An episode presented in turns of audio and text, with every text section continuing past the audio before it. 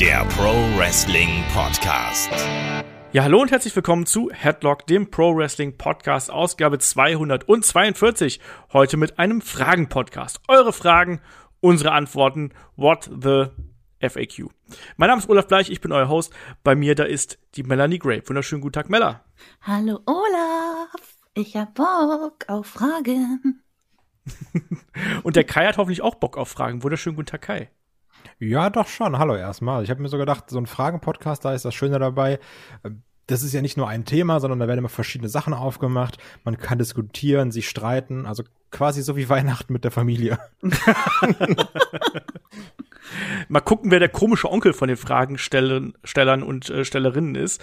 Äh, werden wir auf jeden Fall heute natürlich machen. Wir haben, ich glaube, rund 30 Fragen eingesandt bekommen und die werden wir heute alle durchgehen, auch dann über die verschiedenen Kanäle, YouTube, Facebook und ich weiß nicht wo, alle Twitter und natürlich Discord, ganz viele dabei. Werden wir heute beantworten. An der Stelle natürlich erstmal noch wie immer ein großes Dankeschön geht raus an einige liebe Menschen, die uns ähm, als Jahresmitglieder bei Patreon und Steady unterstützt. Das sind zum einen der Volker und der Stefan, beide bei Steady. Und dann haben wir noch einen weiteren Stefan, der bei uns bei Patreon eingestiegen ist, der uns auch gleich dick und breit auf die äh, Pinnwand gepostet hat.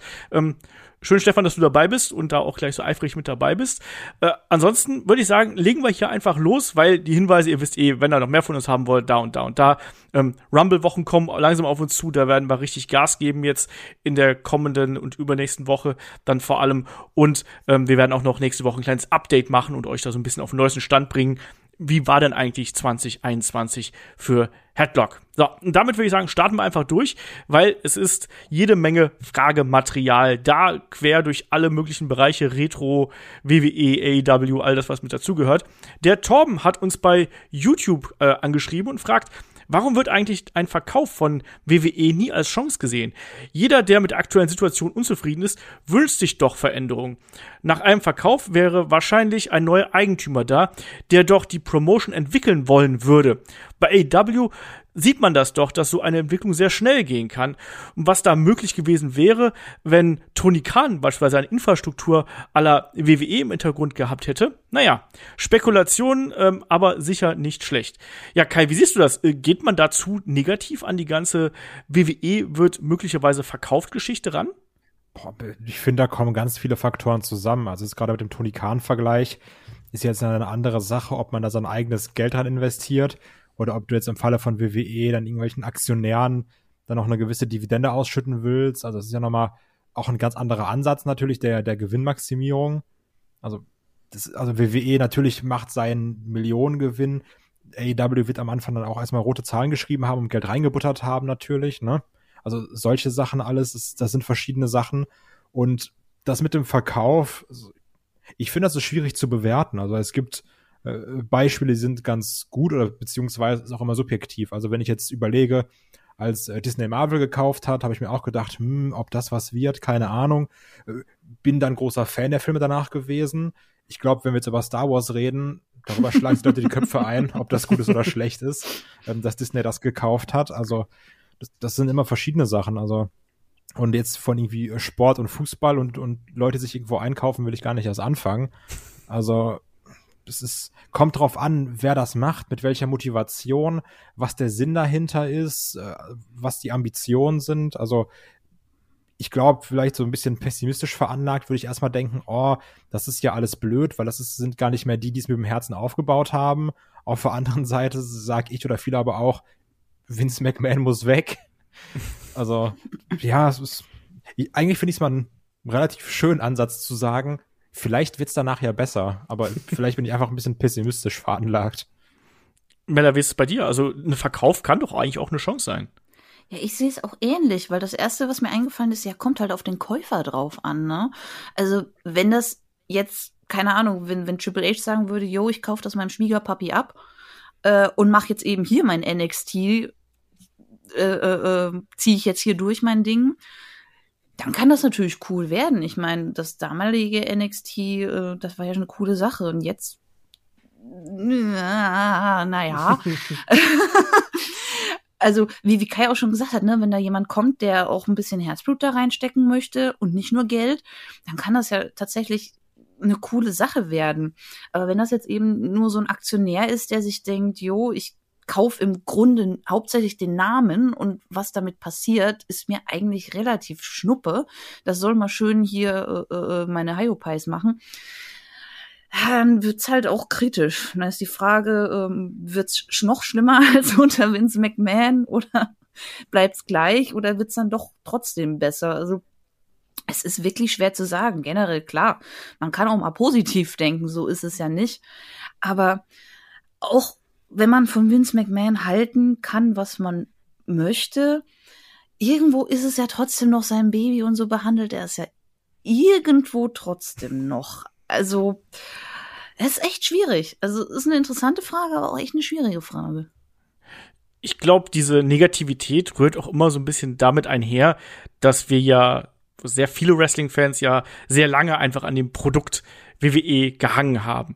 Und dann sagt man zwar, ja, ich möchte gern Veränderungen, aber ich möchte, dass sich das Produkt in sich verändert, dass wir wieder so eine neue Ära bekommen. Vielleicht bekommen wir die auch. Also ich finde momentan die Entwicklungen, die äh, jetzt getan worden sind, die deuten ja darauf hin, dass wir jetzt einen krassen Schnitt haben. Nicht nur bei NXT, sondern ich finde auch bei dem Main Roster sieht man ja, dass da eine Progression da ist ob das die Progression und die Entwicklung ist, die wir haben wollen, steht auf einem anderen Blatt Papier. Aber da ist eine Entwicklung da und ich glaube auch, dass wir ähm, in einigen Jahren mal sagen werden, boah, wisst ihr noch, 2021, das war dieses krasse Jahr, wo wir uns über die Entlassungen beschwert haben, über die Umstellung von NXT und 2022, da hat man dann weitere Konsequenzen daraus gezogen und daraus hat sich dann das und das und das entwickelt. Ich glaube, dass das schon ein wichtiges Jahr gewesen ist. Also nicht nur für WWE, natürlich auch für AEW, muss man natürlich auch sagen, weil die natürlich dadurch auch ähm, erstarkt sind, zum Teil zumindest. Ähm, aber es ist eben auch so, dass man das vielleicht sagt, ja, also ne, ein ne neuer Besitzer, neue Firma dahinter, neuer Kopf dahinter. Ähm, verstehen die das auch so, wie das WWE vielleicht früher mal gemacht hat? Kann die mich noch mal so abholen? Und zugleich, ich glaube, dass viele Wrestling-Fans da sehr konservativ sind, deswegen sich lieber wünschen, dass das jemand von intern macht und sozusagen da diese äh, Entwicklung vollzieht.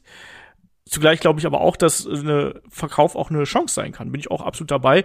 Bin aber eben skeptisch, weil, wie Kai auch schon oder Mella ja auch schon gesagt hat, man weiß nicht genau, wohin das geht und ob die Köpfe, die dann da hinterher die äh, Führung übernehmen, ob die dann auch wirklich ja eine Ahnung von Wrestling haben oder ob das einfach dann nur zu einem Medienunternehmen wird. Und ich glaube, das ist das, was viele derzeit ähm, so ein bisschen abturnt, was WWE angeht, dass man das Gefühl hat, ja, eigentlich geht es denen gar nicht mehr ums Wrestling an sich, sondern eigentlich geht es denen um Bildrechte, es geht um Verdienstmöglichkeiten und so weiter und so fort. Und ich glaube, das ist so ein bisschen was, was äh, dann auch viele sagen, ja, dann wird es ja quasi durch den Verkauf nur noch schlimmer, weil dann hat man im Zweifelsfall nicht nur diesen hausgemachten Riesen, sondern man hat dann vielleicht noch einen ganz anderen Industrieriesen, der das Ding dann vielleicht führt. Ich glaube, das ist so ein bisschen der Gedanke dahinter. Aber ich meine, wie es ausgehen wird, wenn das Ding verkauft werden sollte, ähm, da muss man eh mal abwarten.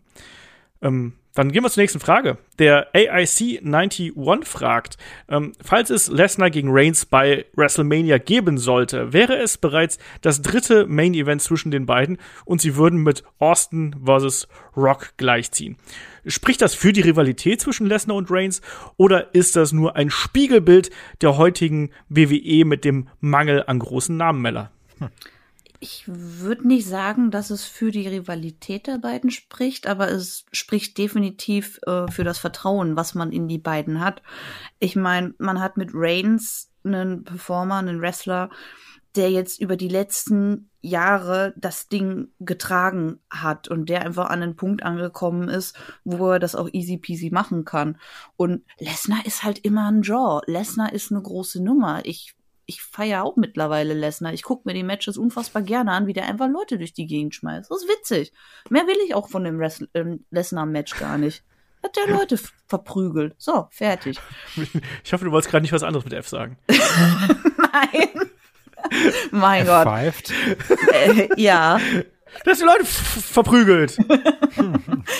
ähm, aber ähm, klar, also wenn ich jetzt so an den Rest, Rest des Rosters denke, mein Gott, ähm, ist es halt auch schwierig für mich tatsächlich da gerade so die großen Namen zu finden und zu suchen, die so eine Mania eben Main Eventen Main Eventen ist das überhaupt ein Wort? Ihr wisst, was ich meine, äh, könnten. Und ich sag mal so, also Reigns gegen Lesnar, hätte ich schon noch mal Bock drauf, so ist es nicht. Kai, wie ist bei dir? Ähm, also erstmal finde ich den Vergleich insofern ein bisschen schwierig, weil man ja auch sagen muss, es ist halt quasi Reigns, der immer da ist, dann in, in einer Fehde mit einem Part-Timer. Also bei Austin Rock, da waren ja beide schon über längere Zeit auch mal da und sind deswegen auch immer wieder aneinander geraten. Und also so gefühlt hat man immer, ich, ich spreche jetzt übertrieben, so alle paar Road to WrestleMania sagt man wieder, ja gut, machen wir halt Roman gegen äh, Lesnar. Also das, das spricht jetzt ja nicht für, für eine krass lange Rivalität zwischen den beiden. Äh, trotzdem muss man ja sagen, dass auch wir hier im Podcast immer wieder betonen, ja, wir hatten die schon gegeneinander und das fanden wir auch alle schrecklich und scheiße, aber das ist jetzt eine andere Paarung. Zwar mit den, also da kämpfen zwar gerade die gleichen Namen gegeneinander wieder, aber andere Charaktere. Also was es dann doch wieder interessant macht, dass sie schon zweimal gegeneinander im Ring gestanden haben.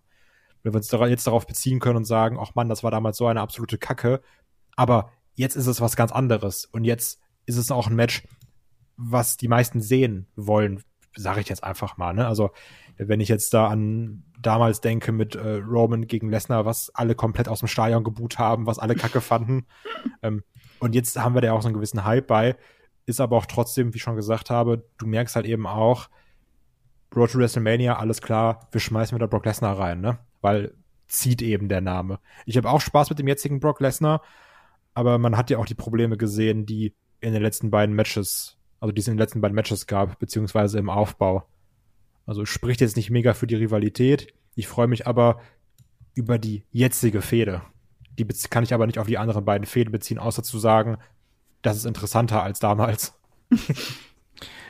es fühlt sich natürlich anders an, ist ja ganz klar. Ähm, es sind andere Voraussetzungen, ähm, aber trotzdem finde ich, dass ähm, das Match, was wir dann vielleicht bekommen werden sollten, hätten, täten, ähm, dass das auf jeden Fall äh, WrestleMania würdig ist. Ich würde das nicht mit dieser Rivalität Austin gegen The Rock gleichsetzen, weil wenn man sich so die ähm, Laufbahn von Austin Rock anschaut, die ist ja relativ parallel gegangen. Also erstmal beide mit einem wirklich schlimmen Gimmick mit der Austin als Ringmaster, Rock Rocky Maivia. Ähm, klar, Rock ein bisschen später gestartet, Austin ein bisschen früher dabei, aber nur um mal so gegeneinander zu stellen. Die beiden sind ja auch schon um den IC-Titel gegeneinander gefädelt und die sind ja aneinander gewachsen. Das ist ja hier das Ding.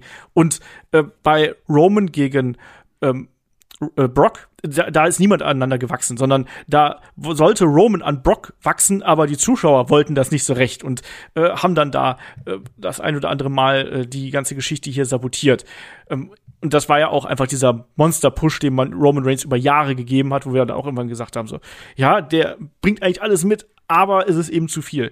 Deswegen finde ich, dass dieser, diese Rivalitäten sind halt gänzlich anders, weil ähm, Austin und Rock wirklich, die haben sich gebraucht, ähm, um gemeinsam groß zu werden. Die sind in der Zeit, wo auch das Produkt gewachsen ist, sind die miteinander gewachsen und haben eben diese großen Charaktere entwickelt. Das war bei Roman und Brock einfach nicht, sondern Brock war schon riesig groß.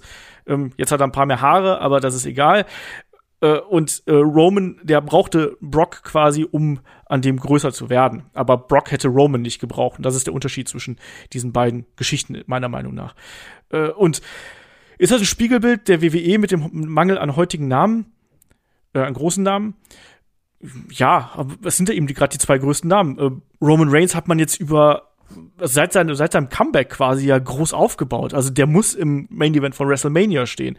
Brock ist ein absoluter Household Name überall auf Sportsendern und äh, ich weiß nicht wo.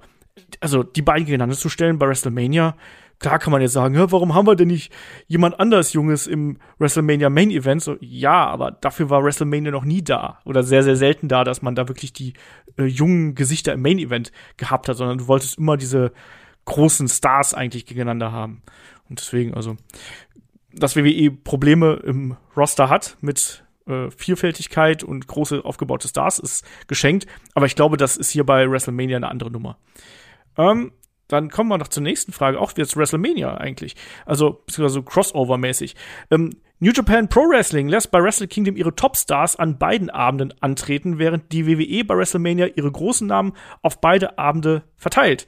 Welches Two-Night Pay-Per-View-Modell findet ihr persönlich besser und könnt ihr euch vorstellen, dass es bei WrestleMania Lesnar Reigns in einem Non-Title-Match an einem Abend gibt und dann am anderen Abend ihre Titel gegen andere verteidigen?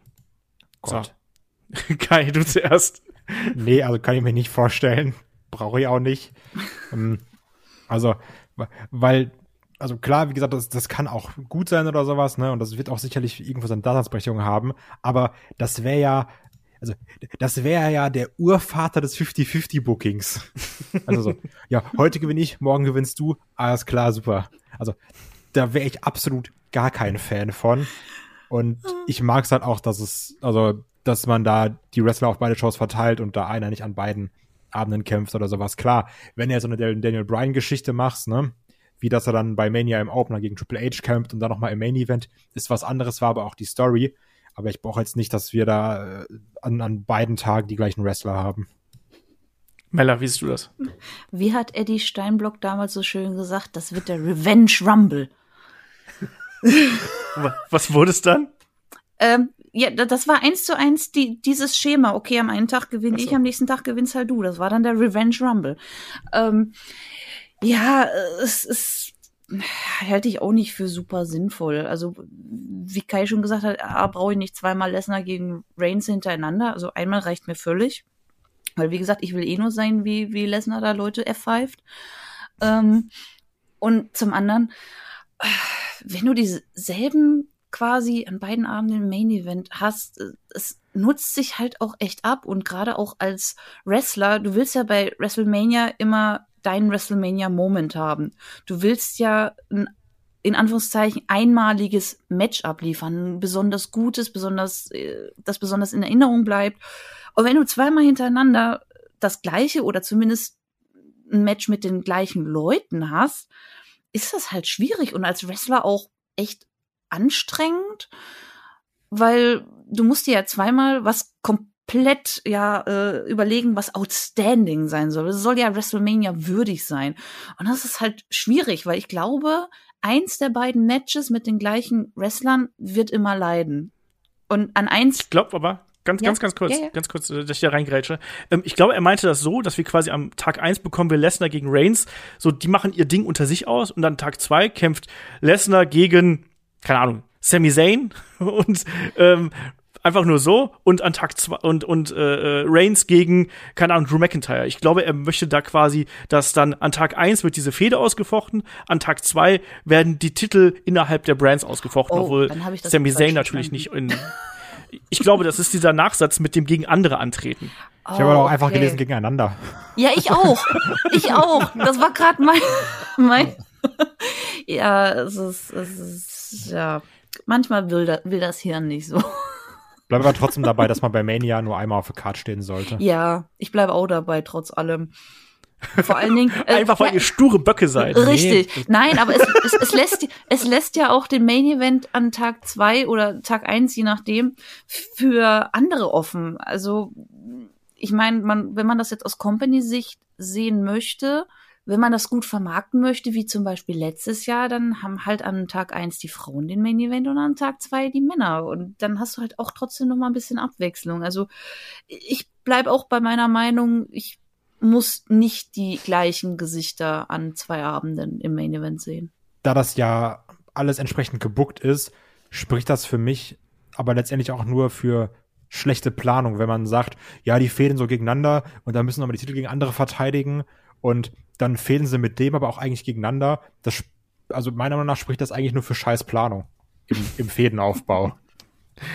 ich glaube, irgendeines dieser Matches würde auch unter die Räder geraten.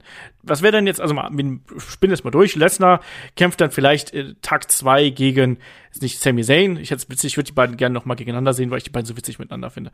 Aber äh, nehmen wir, Lesnar kämpft gegen Big E, weil Big E hat den Rumble gewonnen und Reigns kämpft gegen Drew McIntyre an Tag zwei, weil es ist Drew McIntyre. ähm, es, es, ja. Weil er ein Schwert hat. Genau das, genau. Eigentlich müsste der noch mal gegen Lesnar fäden und dann muss das Schwert die Hauptrolle spielen. Oh Gott. Ähm, ja, da kann man doch hervorragende Schwertwitze machen, hallo? Nein, aber ich finde, ähm, du hast dann immer den, das Problem, dass dann die Titelwechsel womöglich mau wirken könnten. Was, dann kann sich der, äh, dann stellt sich Drew McIntyre hin, nachdem Roman Reigns am Tag vorher 40 Mal von äh, Lesnar GF5 worden ist, äh, und ist dann, ich bin der Champion. Ja, natürlich, aber du hast vor, äh, du hast einen angeschlagenen Reigns bekommen. Ähm, und man will ja diese Stars in in der Bestform quasi haben. Ich glaube, damit kannst du eben auch diese Titelmatches, die vermeintlich groß sein sollten, ein bisschen degradieren, nämlich hinter diesem Special Match, was man dann an Tag eins hat. Und abgesehen davon, wenn man sowas macht, also wenn man so diese beiden Wrestler, die du schon an Tag eins gegeneinander hast, dann nochmal an Tag zwei gegeneinander antreten lassen möchtest, dann musst du auch eine entsprechende Story haben, dass da noch ein Dritter auf einen wartet oder irgendwie eine, eine Entwicklung da drin ist. Das muss dann irgendwie eine Geschichte sein, die dann dazu passt. Das hat man ja bei Wrestle Kingdom immer mal wieder gemacht. Ich muss aber sagen, ich bin auch kein Freund von dem zweitägigen Wrestle Kingdom Modell, weil sich das einfach anfühlt wie zweimal hast du äh, drei, vier Matches, die vielleicht Wrestle Kingdom würdig sind und dann hast du ganz viele kleinere Matches drumherum, um die Card an dem jeweiligen Abend aufzufüllen.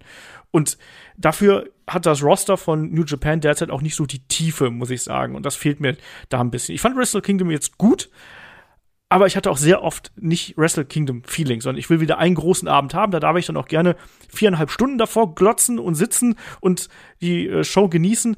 Ähm, aber diese zwei Nächte gefallen mir nicht so wirklich, muss ich sagen. Naja.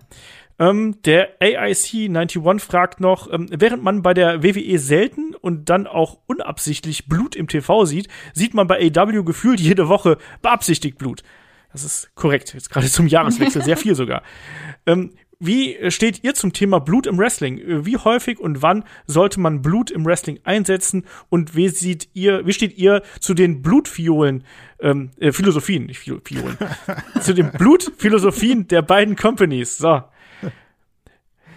Kai, ihr habt jetzt ja, also das kann man ja schon vorwegnehmen, der Podcast erscheint dann demnächst, wahrscheinlich Anfang äh, Februar. Ihr beiden habt ja einen äh, Podcast zum Thema äh, Waffen im Wrestling aufgenommen. Der erscheint dann ja ähm, bei Patreon und Steady als Fokus-Episode. Ja. Ich glaube, da ging es auch ein bisschen um Blut, oder? Ja. Ähm, ja, da haben wir auch herausgefunden, Mella liebt Bladen. also, Mella großer AW-Fan, Crimson Mask all the way. Und ja, also ich, ich, also weder das eine noch das andere. Also jetzt nicht in so extrem, wo man sagt, so jede Woche muss jemand den Ric Flair oder Triple H aus den 2000ern machen. Das, das brauche ich jetzt auch nicht. Oder generell den Ric Flair aus. Immer wenn er ge gebladet hat, ehrlich gesagt. Oder Shawn Michaels auch, ja, jemand, der stimmt. phasenweise ständig gebladet hat, ja. ja. Also, ich finde es dann, also prinzipiell finde ich den AW-Ansatz besser, weil da gesagt wird, okay, Blut gehört dazu ich muss es jetzt nicht ganz so inflationär benutzen, obwohl ich sagen muss, haben sie jetzt aber auch nicht gemacht. Es war jetzt ein paar Mal häufiger, aber trotzdem eigentlich in den passenden Matches meiner Meinung nach. Und bei WWE habe ich immer dieses Problem, dass man sagt, nee, Blut gar nicht so, das hier verboten. Und sobald irgendjemand aus Versehen auch blutet, wird weggeschnitten, Schwarz-Weiß-Filter drüber. So, dass nicht der Kopf retuschiert wird, ist eigentlich ein Wunder. Also, das stört mich eher so ein bisschen. Also dann würde ich eher, also würde ich persönlich sagen, Blut gehört schon dazu. Es muss aber passend eingesetzt werden. Und nicht dieses, hm. oh, Blut gibt's hier nicht. Das finde ich persönlich eher Quatsch. Mella nimmt sich äh, WWE durch diese Philosophie, durch die, nicht durch die Fiole dahinter, äh, so ein bisschen was an, an Freiheit und auch an Unwägbarkeit für den Zuschauer? Jein. Also, ich sehe es ähnlich wie Kai. Wenn also Blut an sich finde ich gut und finde ich an manchen Stellen auch richtig und teilweise wichtig, ähm, wenn es eben zur Situation passt, wenn es zur Fehde ist, also zur Fehde passt. Weil wie zum Beispiel jetzt äh, noch gar nicht so lange her eben bei AEW zwischen äh, Bunny, Penelope Ford, äh, Tanara Conti und äh, NRJ. NRJ, genau. Genau. ähm, das war schon krass, also wie die danach teilweise aussahen. Aber es hat gepasst, weil äh, diese Fehde wurde echt lange aufgebaut und die hassen sich halt wortwörtlich bis aufs Blut. Und dann war das auch richtig und wichtig an der Stelle. Und WWE nimmt sich tatsächlich so ein bisschen die Möglichkeit und, und ja, die Kunst des Effektes, würde ich es jetzt mal ausdrücken. Das klingt so geschwollen. Ähm, aber Blut ist ja immer noch so ein, so ein Schocker. Gerade wenn es auch mhm. Frauen sind. Auch das hatten wir im Fokus äh, äh, Podcast kurz. Und wenn man das komplett rausnimmt, dann nimmt man sich schon diese, diese Möglichkeit des Schockierens und des, des Wirkens auf den Zuschauer. Wie gesagt, Blut hat immer noch eine ganz andere Wirkung, als wenn es eben nicht da ist. Gerade wenn die Fehde ein bisschen verbissener ist. Und lustigerweise, heute an diesem Tag, an dem wir diesen wunderschönen Podcast aufnehmen, hat auch WXW mein blutendes Bild gepostet von der Käfigschlacht. so kommt alles zusammen.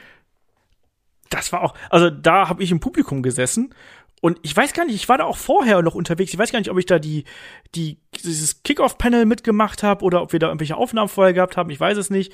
Ähm, aber ich weiß, dass ich davor auch äh, irgendwie da rumgerannt bin. Und ich weiß aber auch, als ich in den Zuschauern gesessen habe, dass dann ganz viele gesagt haben so, nee, also was da mit der Meller passiert ist, das war mir jetzt zu heftig. Ne? Du bist doch da auch, bist du nicht da auch mit dem Gürtel gewürgt worden und Ja. keine Ahnung was alles? Ja, ja. Und auch da habe ich meinen Revenge Rumble irgendwann bekommen. Aber ja, da, da, da ging dann Marius von Beethoven noch steil an dem Abend. Aber so richtig. Aber, aber es hat funktioniert. Genauso auch, ähm, auch das, äh, zum Beispiel Becky Lynch ist auch dadurch groß geworden, unter anderem durch dieses legendäre Bild, wo sie ja von, ich meine, das war Nia Jax, diesen, diesen Schlag abbekommen hat während dieser Invasion und sie da mit der gebrochenen, blutigen Nase oben auf der Tribüne stand und gesagt, hey, ne, ihr könnt mich alle mal, kommt her, ne, gebt's mir, gebt's mir, ne? Und das ist doch das Bild, was Becky Lynch letztlich auch zu dem Star gemacht hat, weil das letztlich diesen Charakter von The Man auch so geschärft hat.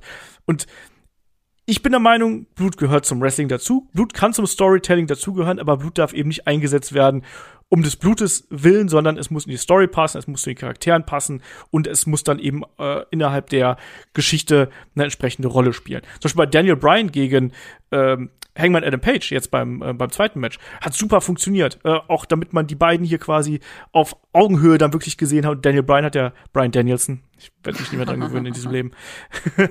ähm, der hat ja geblutet wie ein Schwein, aber ich finde, da hat's äh, extrem gut gepasst zu der ganzen Geschichte. So, letzte Frage vom AIC91 und es geht um NXT 2.0. Und äh, er fragt, wer sind für euch die interessantesten Charaktere bei NXT 2.0 und wer hat eurer Meinung nach eine große Zukunft im Main Roster? Große in Klammern. Kai. Ich sehe, Also- wir sind da beide sehr begeistert. Also für mich persönlich keiner, weil mir der Großteil davon egal ist, muss ich ganz klar sagen. Der Kai dafür- klaut mir heute immer meine Antworten.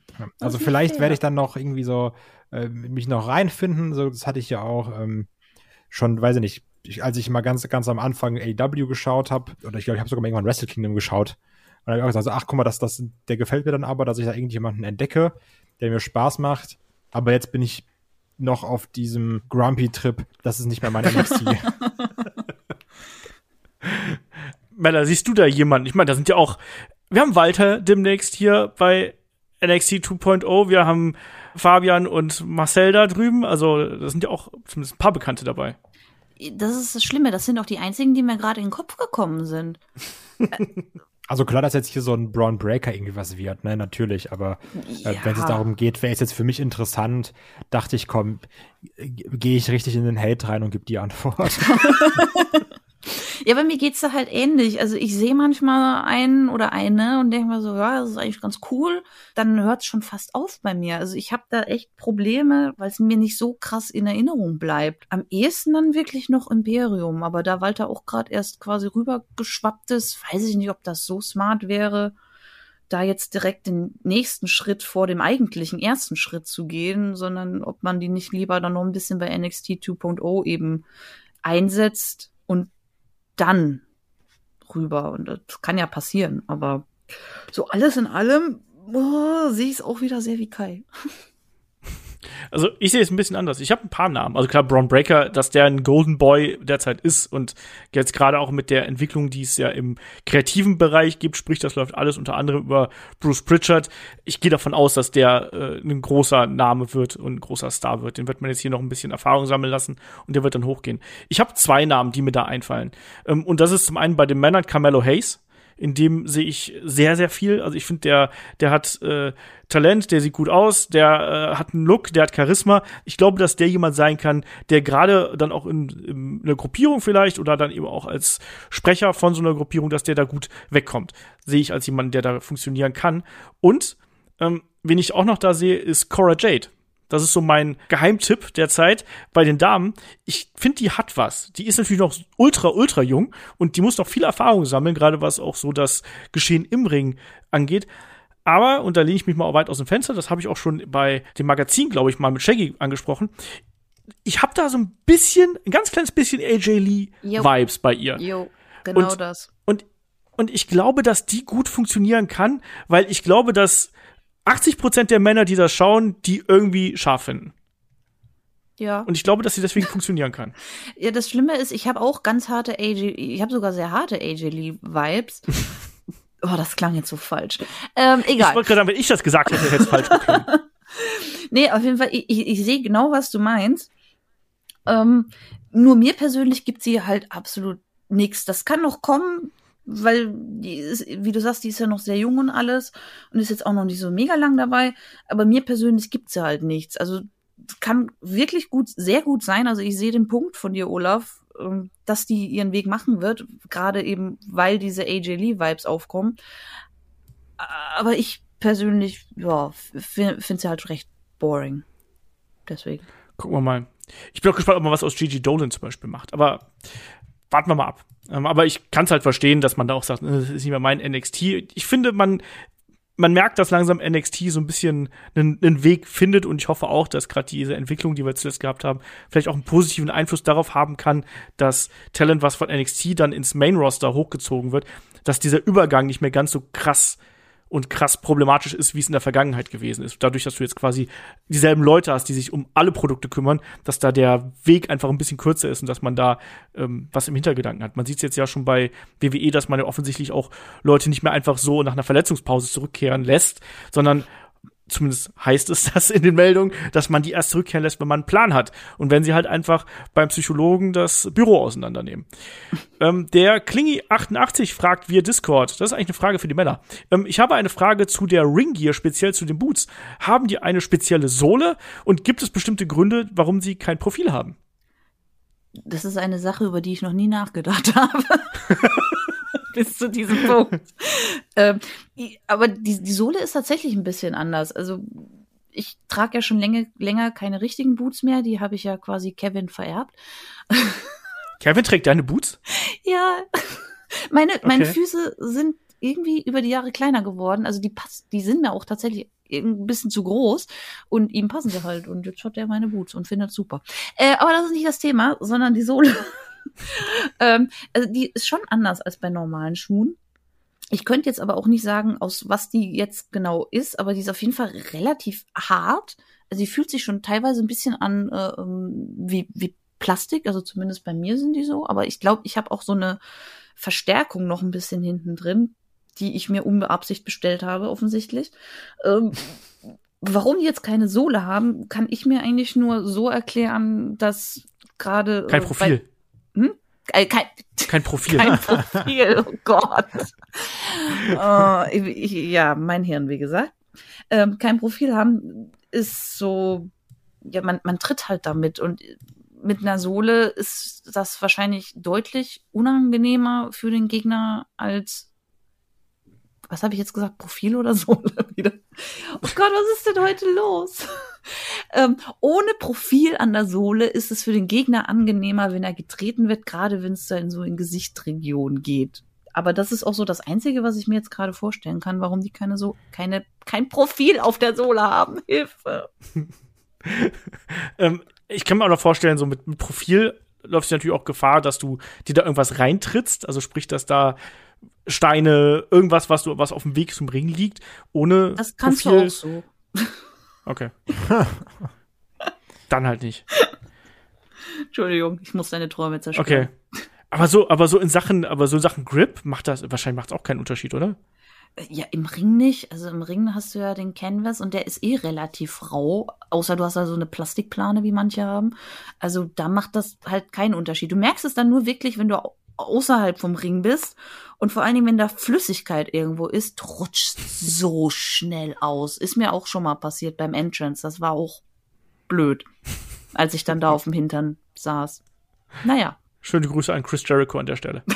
Der ist doch auch schon mal so schön ausgerutscht bei auf dem. Punk, war das nicht gegen Punk, wo er hier den Ja, Whisky oder irgendwas Stimmt. überschütten wollte?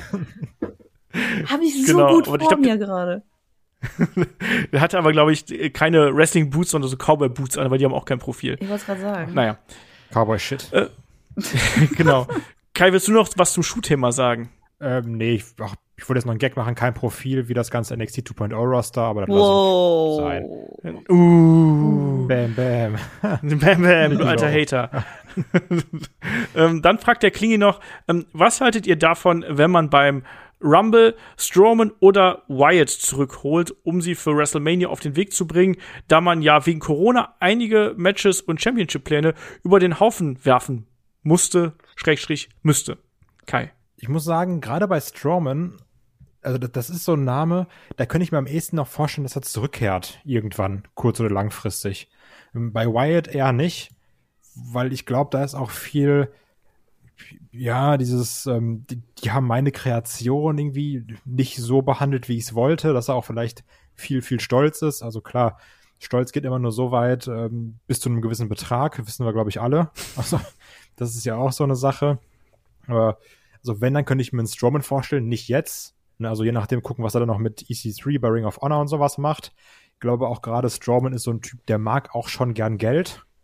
So wenn man auch mal so guckt, also der hat ja auch keine, äh, also der hat ja schon auch stolze Preise verlangt, ne?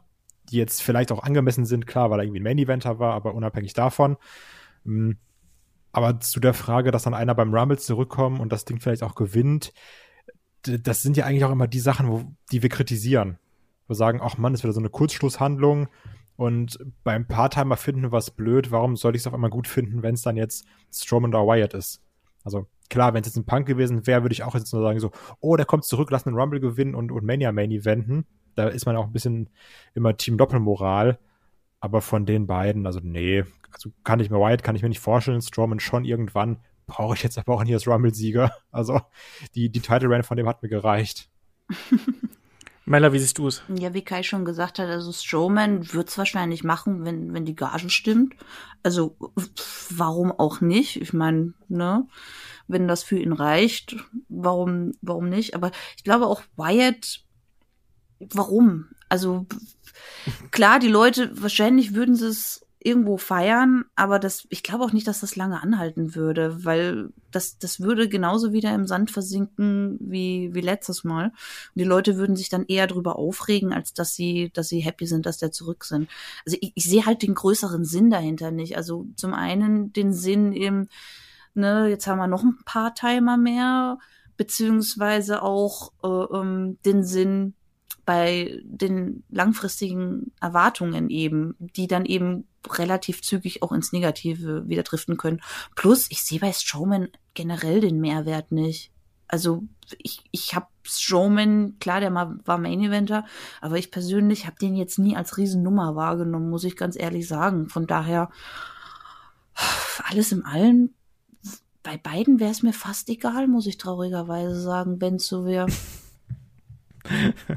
Ähm, also, ich sag mal, ich sehe beide jetzt nicht im Rumble, sondern das heißt ja auch, man will die Forbidden Door aufmachen. Und klar wäre das irgendwie cool, wenn jetzt ein Strowman plötzlich wieder da wäre und man dafür so ein ähm, One-Shot vielleicht reinbringen könnte.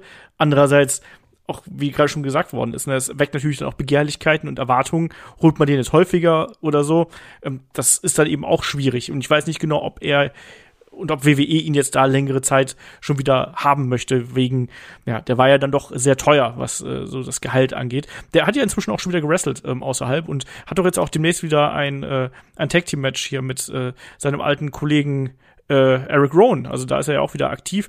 Von Bray Wyatt hat man bis jetzt ja gar nichts gehört. Also ich glaube nicht, dass man hier aufgrund von Corona ähm, da noch mal jemanden zurückholt, sondern ich glaube, wenn wenn tatsächlich da was umgestellt werden müsste, dann würde man das intern quasi machen. Ich glaube nicht, dass man auch so weit im Voraus kannst du auch gar nicht planen. Also theoretisch kannst du ja noch, wir haben es letztes Jahr gesehen mit ähm, äh, vorletztes Jahr gesehen mit Roman, der dann äh, ausgefallen ist und dann Goldberg gegen Strowman. Das hat man auch sehr kurzfristig gemacht. Klar, war doof, aber wenn sowas passieren sollte, dann muss man halt schnell reagieren. Ich glaube nicht, dass man hier äh, drei Monate vor WrestleMania schon irgendwie drauf spekuliert, dass ja dann doch bei WrestleMania äh, dann doch noch irgendwas passieren könnte. Ich glaube, das wäre merkwürdig. Deswegen glaube ich nicht, dass man hier diesen Weg gehen wird. Ähm, Thomas der Zweite fragt per Discord, ähm, sollten Wrestling-Liga ihre neuen Wrestler ein wenig ehrlicher in Anführungsstrichen präsentieren, wenn sie äh, neue anheuern? Also zum Beispiel, ähm, ich mache es hier wieder Zitat, ähm, der ist dafür da, um den jungen Wrestlern Praxis und Hilfe zu geben. Oder äh, der ist im ersten Jahr hier, um sich an TV-Präsentationen umzugewöhnen, weil er oder sie das vorher noch nicht gebraucht hatte. Ähm, so könnte man die Erwartung, dass jeder Wrestler direkt an die Spitze äh, der Karte muss, ähm, auf ein realistisches Maß runterregeln und falsche Erwartungen und Enttäuschungen vermeiden. Mella, wie siehst du das? Nö. nee, also ähm, ich fände das furchtbar. Also ich fände das wirklich furchtbar. Also ich, ich verstehe den Hintergrund äh, hinter der Frage, ähm, einfach um diese Enttäuschungen zu vermeiden. Aber an sich ist das doch ähm, genau dieses Bild, was man haben sollte von einem Wrestler, da, dass der an die Spitze der Company möchte. Und wenn man von vornherein sagt, ja, der ist eigentlich nur hier, um sich ein bisschen ans TV zu gewöhnen, oder ja, hat man nicht so viele hohe Erwartungen an den, der ist noch völlig grün. Das verfälscht ja auch wieder die Erwartungen. Weil, keine Ahnung, sag halt wirklich, jo, der ist noch echt grün, der ist hier, um sich ein bisschen Training abzuholen. Und dann reißt er die Hütte ab und du gehst dann aber damit rein, so, ja, eigentlich kann der ja wahrscheinlich eh nix. Klar, dann bist du positiv überrascht, aber es kann halt auch genauso gut andersrum sein. Und Wrestling lebt auch ein bisschen davon, mit den Erwartungen zu spielen, finde ich. Und, und es ist, äh, der Vergleich hinkt, ich weiß, aber das ist ein bisschen so, wenn du ein Buch liest und du stellst dir das vor wie das ist, wie die Charaktere aussehen und so weiter und so fort. Und dann siehst du den Film und entweder denkst du dir so, boah, die haben das richtig gut getroffen, das passt 100 pro, jo, den habe ich mir genauso vorgestellt. Oder es wird halt, boah, die haben das voll verhunzt, wie können die nur, der Charakter ist eigentlich ganz anders und das Setting passt auch nicht und keine Ahnung was. Das Ding ist, du redest aber dann darüber und irgendwo macht das ja auch ein bisschen den Spaß aus also sich auch darüber auszutauschen. Also ich, ich, ich fände das nicht optimal, weil, wie gesagt, also wenn, wenn es darum geht, die Erwartungen runterzuregeln und du denn dann andere Erwartungen einpflanzt den Zuschauern, dann hast du das dieselbe Grütze wieder. Also ich, ich finde das echt nicht sinnvoll, nee. Kai, wie siehst du das? Ich sehe das eigentlich relativ ähnlich. Also die Sache ist ja auch, das ist ja auch immer noch Entertainment, ne? Also es ist ja kein echter Sport. Du bist jetzt ja auch nicht, wenn du irgendwie, da weiß ich nicht, damals Spider-Man geguckt hast, gehen die auch nicht in den Film rein und sagen, jo, das ist übrigens Uncle Ben, äh, der stirbt nach 30 Minuten, äh, um dann emotionalen Anker auszulösen und so ein bisschen die Moral von Peter Parker auszuloten. Also da muss ja, also und wenn jetzt irgendwie ein CM Punk kommt und die sagen, ach übrigens, der ist nur dazu da, um die anderen over zu bringen, dann ist es ja auch nicht besonders, wenn du den irgendwann besiegst. Also, und wenn Goldberg ankommt und dann sagt, übrigens, der, der alte Mann ist nur dazu da, um sich einen Paycheck abzuholen. Ja, also, ne? Also, du musst ja immer noch ein bisschen damit gehen, du musst ja mit den Erwartungen spielen, das ist ja ein Unterhaltungsprodukt, das ist ja wie eine Serie oder ein Film gucken. Also, ne, wenn jetzt sagst, ach übrigens, der ist nur dazu da, um jetzt hier mal ein bisschen die Kamera zu lernen, dann sage ich alles klar, dann kann der das machen, aber nicht, wenn ich zuschaue. Also, ja. ne, also deswegen, das, da muss jeder, klar, es gibt Jobber, müssen wir nicht drüber reden, aber es muss ja jeder irgendwie als vernünftiger Wrestler irgendwo verkauft werden. Also wie gesagt, es gibt ja noch Witzgimmicks und sowas alles, aber prinzipiell muss ja jeder irgendwie eine gewisse Gefahr für irgendjemanden mal darstellen.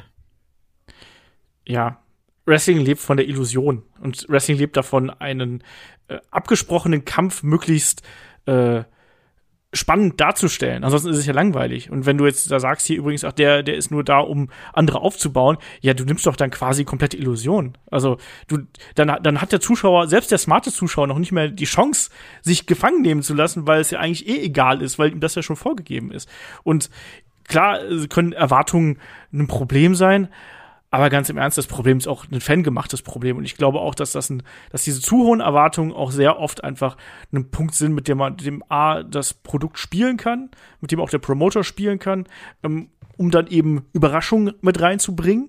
Äh, und zum anderen ist es, glaube ich, auch ein Problem, was man vielleicht hat, wenn man sich zu sehr damit beschäftigt. Wenn man es einfach nur als Entertainment-Produkt sieht und einfach sagt, hier, ich will da ein bisschen unterhalten werden, dann will ich doch diese Illusion haben, dass da jeder quasi gewinnen kann. Selbst, selbst der kleine Rey Mysterio kann gegen den Great Khali gewinnen oder sonst irgendwas. Äh, ne?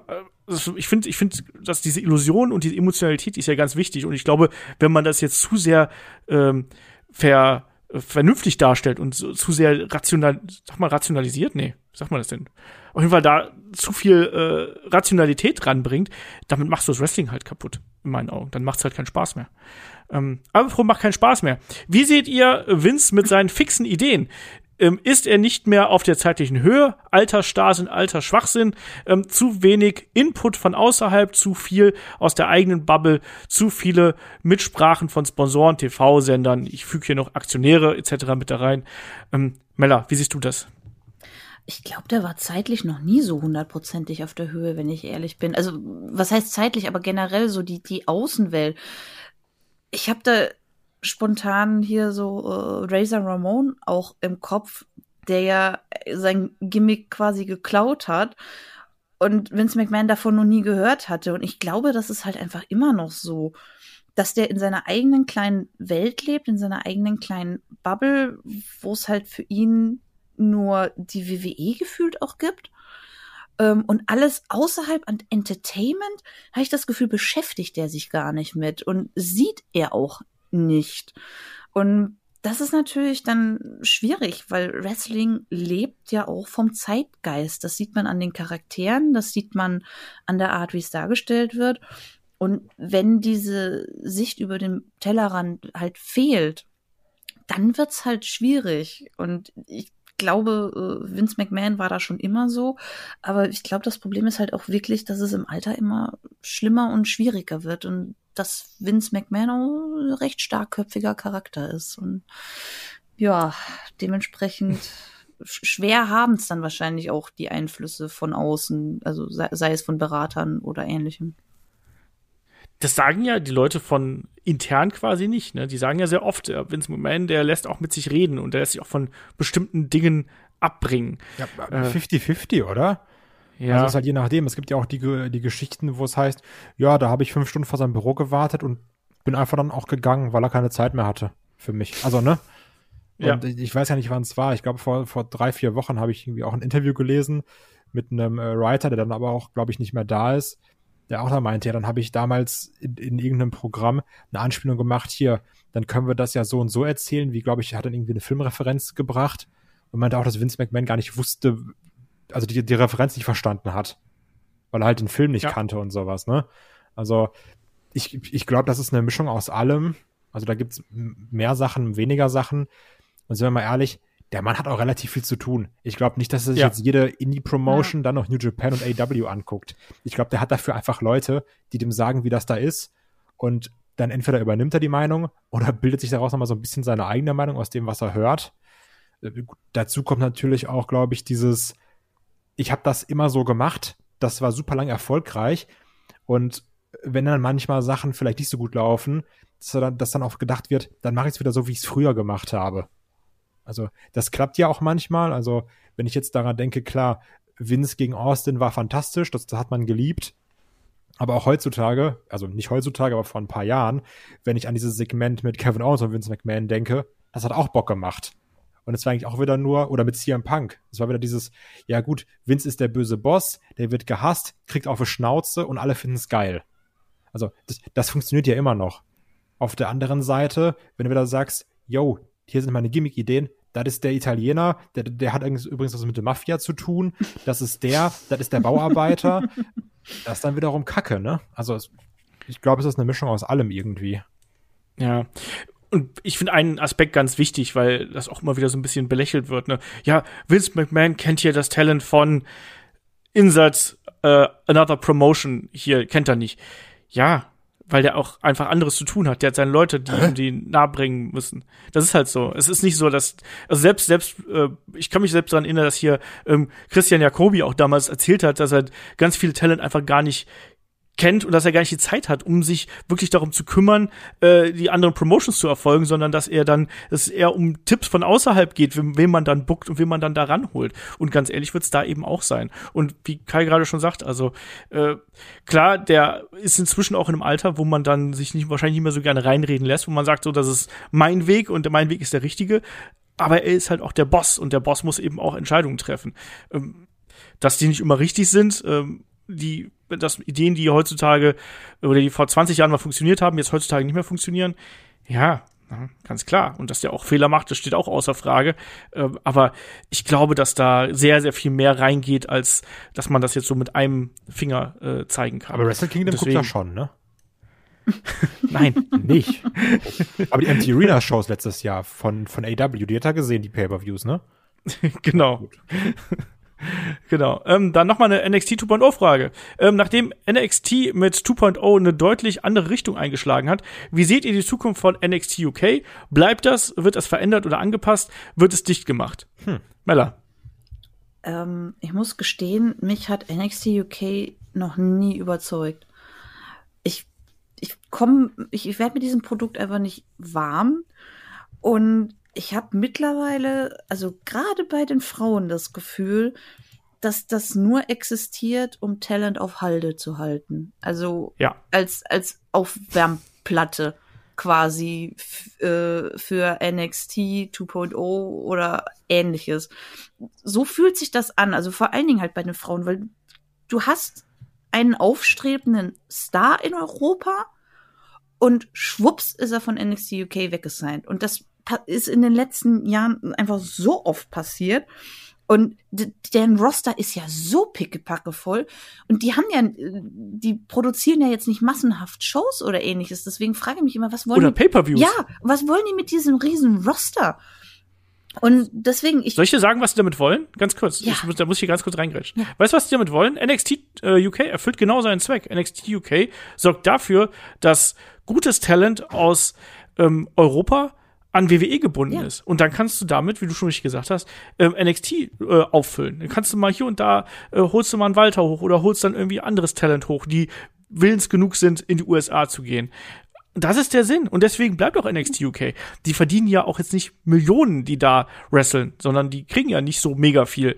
Ähm, aber schon mal mehr als in irgendwelchen europäischen Promotions. Aber NXT UK existiert dazu, um äh, eine kleinere äh, Audience anzusprechen und aber vor allem daher, ähm, damit Talent gebunden ist. Ja, Ganz ja, einfach, damit es niemand anders kriegt. Die Warmhalteplatte. Genau. Ja. Äh, ja, das, das war mir auch relativ schnell klar, aber deswegen interessiert mich halt dieses Produkt auch, muss ich jetzt sagen, überhaupt nicht. Also, wie, wie gesagt, ich mag weder den Look noch alles andere. Klar, gibt auch gutes Wrestling zu sehen, so ist ja nicht. Äh, Gerade hier so Walter gegen Ilya und so weiter. Aber ja, es, es ist halt einfach nur da, um da zu sein. Deswegen, wie du schon sagst, es wird weiter existieren. Aber in welcher Form ist eigentlich fast schon egal. Also die könnten da jetzt auch alles über den Haufen werfen und das komplett umgestalten. Ich glaube nicht, dass die so viele Zuschauer haben, dass die, dass da viel groß drüber gesprochen werden würde, eben weil es halt nur die Warmhalteplatte ist. ja. Sie du auch noch was hinzufügen? Bei, beim Ausblick gesagt, dass die anscheinend noch einen TV-Deal haben, den sie natürlich auch noch Ja. erfüllen. Also die Frage ist, wie es dann damit weitergeht, wenn der TV-Deal irgendwann ausgelaufen ist. Ob sie dann sagen, gut, wir, wir, kehren, äh, wir kehren jetzt ja auch nochmal durch, schmeißen auch nochmal die Hälfte raus. Hm, muss auch sagen, dass das letzte Mal, dass ich mich wirklich für NXT UK interessiert habe, war die Walter Ilia-Fehde. Also das war so das Ding, wo ich gesagt habe, okay, das, das muss ich schauen, das muss ich, äh, da muss ich einschalten. Ähm, und sonst ist da auch mein persönliches Interesse eher gering. Also ist ja bei vielen so, dass sie angefangen haben, das zu gucken. Und klar, dann kam noch Corona dazu. Also die, Takeovers haben eigentlich auch Bock gemacht, gerade durch diese eigensinnige UK-Crowd. Also ich äh, erinnere an das Schuhausziehen bei Zach Gibson zum Beispiel, was sehr fantastisch und witzig war. Und also ich kann nur sagen, dass ich jetzt trotzdem auch noch zwischendurch positive Sachen drüber höre. Da ist jetzt, glaube ich, auch vor kurzem der Sohn von William, William Regal dann nochmal debütiert, ähm, der auch gar nicht so verkehrt sein soll, sowas eben. Ach, war Aber- der nicht auch mal in der Academy, wenn ich mich jetzt richtig entsinne? Ich glaube, den habe ich sogar schon mal getroffen, aber ich bin mir jetzt nicht hundertprozentig sicher. Aber ich meine schon. Das Zu- kann sein. Zumindest ist der damit hausieren. Musst du wissen, ob der da war. Zumindest ist der damit hausieren gegangen. Aber vielleicht war es auch ein, ein, ein Blender. Ja, aber, aber ich glaube, damit haben wir die Frage hier auch äh, beantwortet. Kommen wir zur nächsten. Ähm, werden die vielen Entlassungen aus dem letzten Jahr und jetzt ja auch schon wieder einen lang- oder mittelfristigen Einfluss auf die Entscheidung der Wrestler haben, ob sie zu WWE gehen wollen? Wie viele werden davon abgeschreckt, gerade zusammen mit den fehlenden Möglichkeiten, sich selbst kreativ einzubringen? Oder gehört das eben zum Business dazu und das Geld von WWE ist gut genug, Kai? Verschiedene Sachen. Ich glaube, das kommt auch darauf an, was es für ein Wrestler ist. Also, wir haben jetzt ja auch gesehen, jetzt die in unseren Augen äh, größeren, wichtigeren Wrestler, habe ich auch gesagt, dass was krasse Entscheidungen waren, dass sie n, damals Daniel Bryan, jetzt Brian Danielson oder wie David sagen würde, Brian Danielson äh, bekommen haben und einen Adam Cole und einen äh, Kyle O'Reilly. Das sind dann wirklich ja Entscheidungen, wo du gesagt hast, okay, AW hat die bekommen, obwohl WWE die eigentlich halten wollte. Also, wo du sagst, okay, das ist krass, weil die haben sich aktiv gegen WWE und für AEW entschieden. Vorher war ja viel dieses, ja, da wurde entlassen, alles klar, geht zu AEW. Und auch hier, ich glaube trotzdem, dass 99 Prozent aller Indie-Wrestler auf dem Markt, wenn dann ein Vertrag von WWE vorliegt, ähm, nochmal sagen würden, klar gehe ich dahin. Es ist halt zum einen trotzdem noch WWE, ne? Also, das ist einfach ein riesiger Name. Das, was da mitschwingt, und wenn du sagst, vielleicht stehe ich mal irgendwann im Rumble, keine Ahnung was, das, das ist trotzdem krass, ne? Du hast ein sicheres Einkommen, du hast alles ein bisschen geregelter und weißt du, dann sagst du, gut, dann wrestle ich hier meine Matches. Besser, ich wrestle heute in Deutschland, danach in Tschechien, dann fliege ich nach Italien, dann fliege ich in die UK. Also, ne, das, das muss man ja auch nochmal überlegen. Ich glaube trotzdem, dass jetzt so die krasseren Indie-Talents, ne, die wir jetzt also so wie wir damals hatten, Keith Lee, Matt Riddle, dass solche Leute von dem Kaliber her dann heutzutage wirklich eher überlegen, okay, wenn ich zu beiden gehen kann, wo gehe ich hin? Ja. Mella, wie siehst du das? Also, äh, wenn WWE bei dir anklopfen würde, würdest du sagen, nee, ich kann mich bei euch nicht so kreativ einbringen? Äh, ich denke, es kommt halt auch ganz auf den äh, äh, Lebensschwerpunkt des Wrestlers an, so nenne ich es jetzt mal. Sprich, also zum einen, wo lebt er? Lebt er schon in den USA oder lebt er vielleicht im Ausland? Wie schwierig ist es da quasi, wenn man entlassen wird, wieder zurückzukommen? Sprich, habe ich auch vielleicht eine Familie, die mitziehen muss? Habe ich Kinder? Habe ich was weiß ich was? Oder kann ich einfach sagen, jo, ich trage für niemanden die Verantwortung außer für mich selbst. Ich kann jetzt hier abbauen und wenn ich in einem Monat wieder da bin, ist cool, war halt ein netter Ride. Sowas kommt halt auch immer noch dazu. Plus eben, wie Kai schon gesagt hat, was bin ich denn für eine Nummer im Indie-Bereich? Bin ich schon ein großer Name? der sich aussuchen kann, dann würde ich natürlich dreimal überlegen, ob ich vielleicht äh, das Risiko eingehe, in einem Monat eben wieder entlassen worden zu sein. Ähm, und da vielleicht äh, trotzdem äh, zur WWE gehe oder gehe ich doch lieber zur AEW oder gefällt mir das vielleicht auch einfach durch die Indies zu tingeln? Finde ich das geil, einfach mein Ding durchzuziehen? Das ist ja auch immer eine Frage des eigenen Charakters. Ähm, aber was man auch immer noch bedenken muss, ist, dass WWE einfach immer noch ein großer Name ist. Also sprich, selbst wenn ich da vielleicht nur für ein halbes Jahr oder so angestellt war und nur eine mittelgroße bis kleine Nummer im Indie-Bereich war, ich kann danach überall sagen, jo, ich war bei WWE, ihr habt mich ja. da und da im TV gesehen, äh, ich nehme jetzt mal das doppelte Engage. Und die Leute machen das das äh, gut klar. Einige werden ja auch sagen, ne, ja, haha, du warst nur sechs Monate da, ne, am Arsch. Aber es wird genug Leute geben, die dir das zahlen. Plus ähm, dadurch, dass du TV-Exposure hattest, gehen vielleicht auch deine Merch-Verkäufe danach hoch, weil du die ja selber regeln kannst. Sprich, du kannst ja das komplette Geld danach ja eigentlich selber in die Tasche stecken. Also letzten Endes muss es wirklich jeder für sich selber wissen, wo man im Leben steht, für wen man alles Verantwortung trägt, weil zum Beispiel ähm, die Frau von Ares, Alison Danger, war auch, ich glaube, die war nur zwei Wochen oder so da. Das Kind hätte den ersten Schultag haben sollen und am dem Tag hat sie erfahren, ja, übrigens, du bist wieder entlassen. Du hast dein deine komplette Family eingepackt, bist da runtergezogen und zwei Wochen später sagen die, nö, kannst wieder gehen. Das ist halt dann richtig scheiße. Also da würde ich mir wirklich auch dreimal überlegen, ob ich das machen würde. Aber wie gesagt, wenn ich Single wäre und äh, mein Job eigentlich auch unbefriedigend wäre, den ich hier zusätzlich habe zum Indie-Bereich, dann würde ich klar sagen, ja, okay, wenn es nur einen Monat dauert, dann war das vielleicht der geilste Monat meines Lebens. Scheiß drauf. Ja, ich glaube, ihr habt da alles zugesagt. Da muss ich nicht noch mal hier reingrätschen. Und wenn, Der Steffen wenn fragt, ich dann noch mit so einem Körper was? rauskomme wie äh, Axel Dieter Junior, dann bin ich doch zufrieden. der ist ja auch nur im Gym unterwegs. Also sogar an Heiligabend, glaube ich, war er im Gym.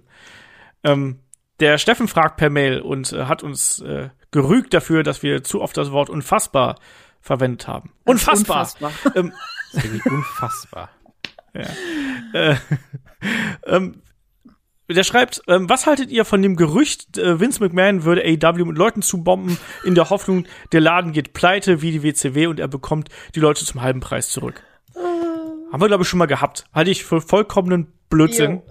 Ähm, und es ist keine Geschäftsstrategie, die du fahren würdest, weil sie viel zu viele Unwägbarkeiten, Fragezeichen oder sonst irgendwas mitbringt.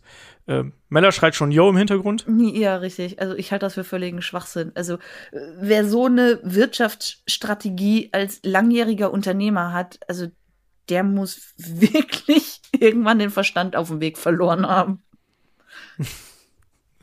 Kai? Das sehe ich auch so. Okay. Aber das ist tatsächlich eine Frage, die haben wir häufiger schon bekommen. Also ich weiß, dass wir die auch schon mal beantwortet haben. Ähm, dann der Ultimate Warrior äh, hat eine ganze Reihe von Fragen gestellt. Ich fange erstmal hier mit der mittleren an zu WWE. WWE als Marke, könnt ihr euch vorstellen, dass die WWE sich irgendwann mal als reine Marke verkauft, sofern es genug Kunden gibt? Zum Beispiel AW möchte ein AW WrestleMania veranstalten und die WWE produziert und promotet das Ganze entsprechend. Zusätzlich könnte man ja in weiteren Sportarten tätig werden, also zum Beispiel beim Fußball, Handball, Schach mit entsprechenden Wrestling-Anleihen. Taunts, Catchphrases, Entrances, Themes. Wie wär's mit Chessmania, Kai? Ähm, ich glaube nicht. Also allein wenn du es auf Wrestling beziehst, also du willst ja deine eigene Marke aufbauen. Also das, also das macht ja keinen Sinn. Warum sollte AW sagen, das ist jetzt unsere WrestleMania? Also warum sollte nicht AW sagen, das hier ist unser Event mit unserem Namen und das ist unser größtes Event? Ähm, also nee, ich, ich sehe das nicht. Also das, das ist eine, andere Sache. Ähm, nee, also finde ich, ist, ist, ist, ist, ist eine witzige Idee, aber also jetzt die WWE hat ja auch, nee, also auch, auch so lizenzmäßig wäre doch auch alles sehr, sehr anstrengend. Ja, vor allem, gibt's da eine Exklusivlizenz? Also hat AW dann WrestleMania für sich oder heißen dann plötzlich alle WrestleMania? Also dann NWA WrestleMania und WXW statt 16 Carat auch WrestleMania? Und darf dann, weiß ich nicht, irgendwie so äh, Neymar, wenn er ein Tor gemacht hat, dann irgendwie so die, die Randy Orton-Pose machen, die er immer auf dem Apron macht, also auf Ringecke. Ja, die FIFA präsentiert Football Mania. Jetzt mit mehr Feuerwerk und äh, furchtbaren LED-Grafiken, aber die können sie auch so allein machen. genau, das wäre ein bisschen geil. Ähm, aber ich sehe das auch nicht. Ich kann, ich kann auch den Gedanken nicht ganz nachvollziehen, aber ähm, glaube ich nicht. Ich glaube es nicht. Ich kann es mir nicht vorstellen. Mella, wie sieht es bei dir aus? Ich muss gestehen, dass ich generell mit der Frage Probleme habe, die irgendwie zu raffen. also geht's darum, dass WWE seinen Namen einfach überall draufklatscht und die dürfen das halt. Seine Trademarks quasi. Du Okay. kannst die Trademarks von WWE kaufen und dann für dich selber verwenden. Warum sollte man das tun? Außer man ist so eine so eine kleine Liga, die Wrestling spielt und halt sich denkt, boah geil, wir veranstalten unsere eigene WrestleMania. Ähm, Aber, aber Mella, vielleicht könnte sich dann Kevin ganz legal Randy Orton nennen. warum sollte er das tun? Weiß ich nicht. Oder Roman Reigns. Ähm, Das nein, ist ein bisschen witzig. nein. Er ist Okay, der halt Nachfahre nicht. von Buddy Rogers, das reicht schon. Und bis das widerlegt wurde, ist das so. Ja. ähm, der Ultimate Warrior fragt noch, Wrestling bei AEW. Ist das Wrestling beziehungsweise die Story drumherum bei AEW zu sehr davon abhängig, was der Fans weiß? Ich, ich persönlich erfreue mich daran, dass man ein gewisses Vorwissen braucht, um so richtig in die Matches einsteigen zu können. Andererseits war es früher mit den Gimmicks einfacher in das Match zu kommen, wenn entsprechende Comic-Wrestler am Start waren. Eigentliche Frage ist, braucht AEW mehr Popcorn-Wrestling im Sinne von Popcorn-Kino? Lieber Kai, das ist eigentlich eine gute Frage für dich, oder? Du mit der geringen Aufmerksamkeitsspanne, im schlechten Gedächtnis und so. Wie siehst du das? Hä, wie war die Frage nochmal? Gag mitgenommen. ähm, ah, Verwandelt. Genau, genau. Auf jeden Fall, ich finde die Frage gar nicht so verkehrt, weil ich habe, als ich die vorhin gelesen habe, weil ich ja sehr gut vorbereitet bin, äh, mir darüber so ein bisschen Gedanken gemacht und muss halt sagen, dass ich jetzt so als Hardcore-Fan, äh, nennen wir es Smart mag, ähm, das, das eigentlich mag, dass man sich so ein bisschen in AW reinarbeiten muss. Also weil ich habe es ja auch selber gemerkt, ne? So als ich dann im August angefangen habe, AW, AEW aktiv zu gucken, woran das nur lag damals. Ähm, und habe dann gemerkt, es gibt gewisse Charaktere oder gewisse Stories, wie ich dann zum Beispiel das dann auch gemerkt habe bei Hangman gegen Kenny Omega, wie lang das eigentlich schon geht, dass man dafür auch belohnt wird. Ich finde aber trotzdem, dass sie relativ guten Mittelweg gehen. Es gibt auch genug Wrestler oder trotzdem eigentlich alle Wrestler, also wenn du die das erste, zweite Mal siehst, weißt du schon, was die verkörpern sollen. Nur, ich finde, gewisse Stories haben eine heftigere Tiefe, wenn du einfach mehr weißt. Und ich, ich mag diesen Mittelweg, den sie da gehen. Sie sagen, wir holen dich ab. Und wenn du zum ersten Mal dann äh, Omega gesehen hast, in seiner Promo weißt du, yo, der ist ein Arschloch. Das ist Heal und ähm, Hangman ist der Gute, so den mögen alle. Aber wenn du es dann eben schon ein, zwei Jahre geschaut hast, hast du so ein bisschen diesen Benefit, dass du die Story noch mal viel krasser verstehst, dass du die krasser nachvollziehen kannst. Und ich finde, das ist eigentlich so ein guter Weg, den ich auch so beibehalten würde. Also, weil der mir persönlich subjektiv sehr gut gefällt. Ja. Äh, ich sehe es ähnlich. Also ich glaube, David hat auch immer gesagt, so du, du wirst dafür belohnt, wenn du mehr weißt, du wirst aber nicht dafür bestraft, wenn du weniger weißt. Und ich so, glaube, das ist sehr wichtig. Bisschen so dieses Marvel-Prinzip würde ich jetzt da irgendwie als, als Vergleich nehmen. Oh, das trifft ganz also, gut, denke ich. Ja, weil du kannst halt einen Film gucken. So, wenn ich jetzt zum Beispiel an, an den neuen Spider-Man denke, du kannst einen Film gucken und damit super viel Spaß Kein haben. Spoiler. Nee, keine Spoiler. Remember, no spoilers. Kannst damit super viel Spaß haben. Wenn du aber ein gewisses Vorwissen hast, sagst du, ach guck mal, da ist was versteckt, da ist was versteckt, ach guck mal, der Gag nochmal, ach guck mal, der Spruch. Und so ähnlich ist es auch bei, bei also bei den großen AW-Fäden. Ne? Es gibt natürlich jetzt auch Sachen, die sind innerhalb von drei Wochen erzählt. Ja. Weil ich sagen muss, also ich habe schon bei AW eher das Gefühl, dass du dem Programm mit mehr Aufmerksamkeit folgen musst als bei WWE, was auch zum Teil, wie ich finde, an der Präsentation liegt. Ich finde AW äh, keut die Sache nicht ganz so massiv wieder, wie das WWE macht, wo du ja quasi alle Nase lang einen Trailer, ach übrigens, das ist vor der Werbepause passiert, äh, bekommst. Das ist bei AW nicht ganz ja, so krass und, und, ich glaube, das ist vielleicht auch so ein Aspekt. Und da haben halt auch Sachen eine entsprechende Wichtigkeit, wenn sie passiert sind, ne? Also weil dieses, ja. das ist vor vier Wochen, das greifen wir jetzt auf und nicht, ich spreche jetzt natürlich in Hyperbeln, aber nicht bei Raw, das war vor zwei Wochen, ist doch scheißegal. Also ich habe es letztens noch mal gelesen, bevor jetzt äh, Otis und Chad Cable die Tag Team Titel gewonnen haben, haben die, die ihre letzten Matches fast alle verloren und hatten dann gar kein Anrecht darauf, überhaupt in den Titel zu kämpfen, wirklich vernünftig und sind jetzt aber mal Champions. Also so ja. Sachen, wo du sagst, ja, das hätte jetzt keinen Sinn gemacht, wenn man die letzten Wochen verfolgt hat. Mella, willst du noch was hinzufügen? Äh, eigentlich nicht. Also, wie gesagt, ich hatte auch am Anfang echt Schwierigkeiten bei AEW so ein bisschen reinzufinden, weil ich halt viele Leute nicht kannte. Ähm, aber ähm, meine Schwester und mein Neffe haben ja dann auch irgendwann mal, äh, als Punk zurückgekommen ist, angefangen, weil mein Neffe relativ großer Punk-Fan war und auch noch ist. Ich bin und, Mellas Neffe.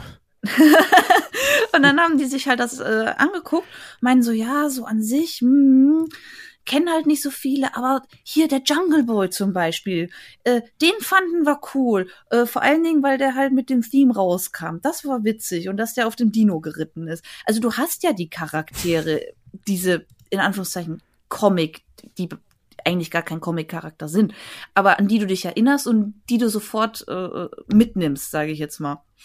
Also von daher, die Mischung ist schon ganz gut.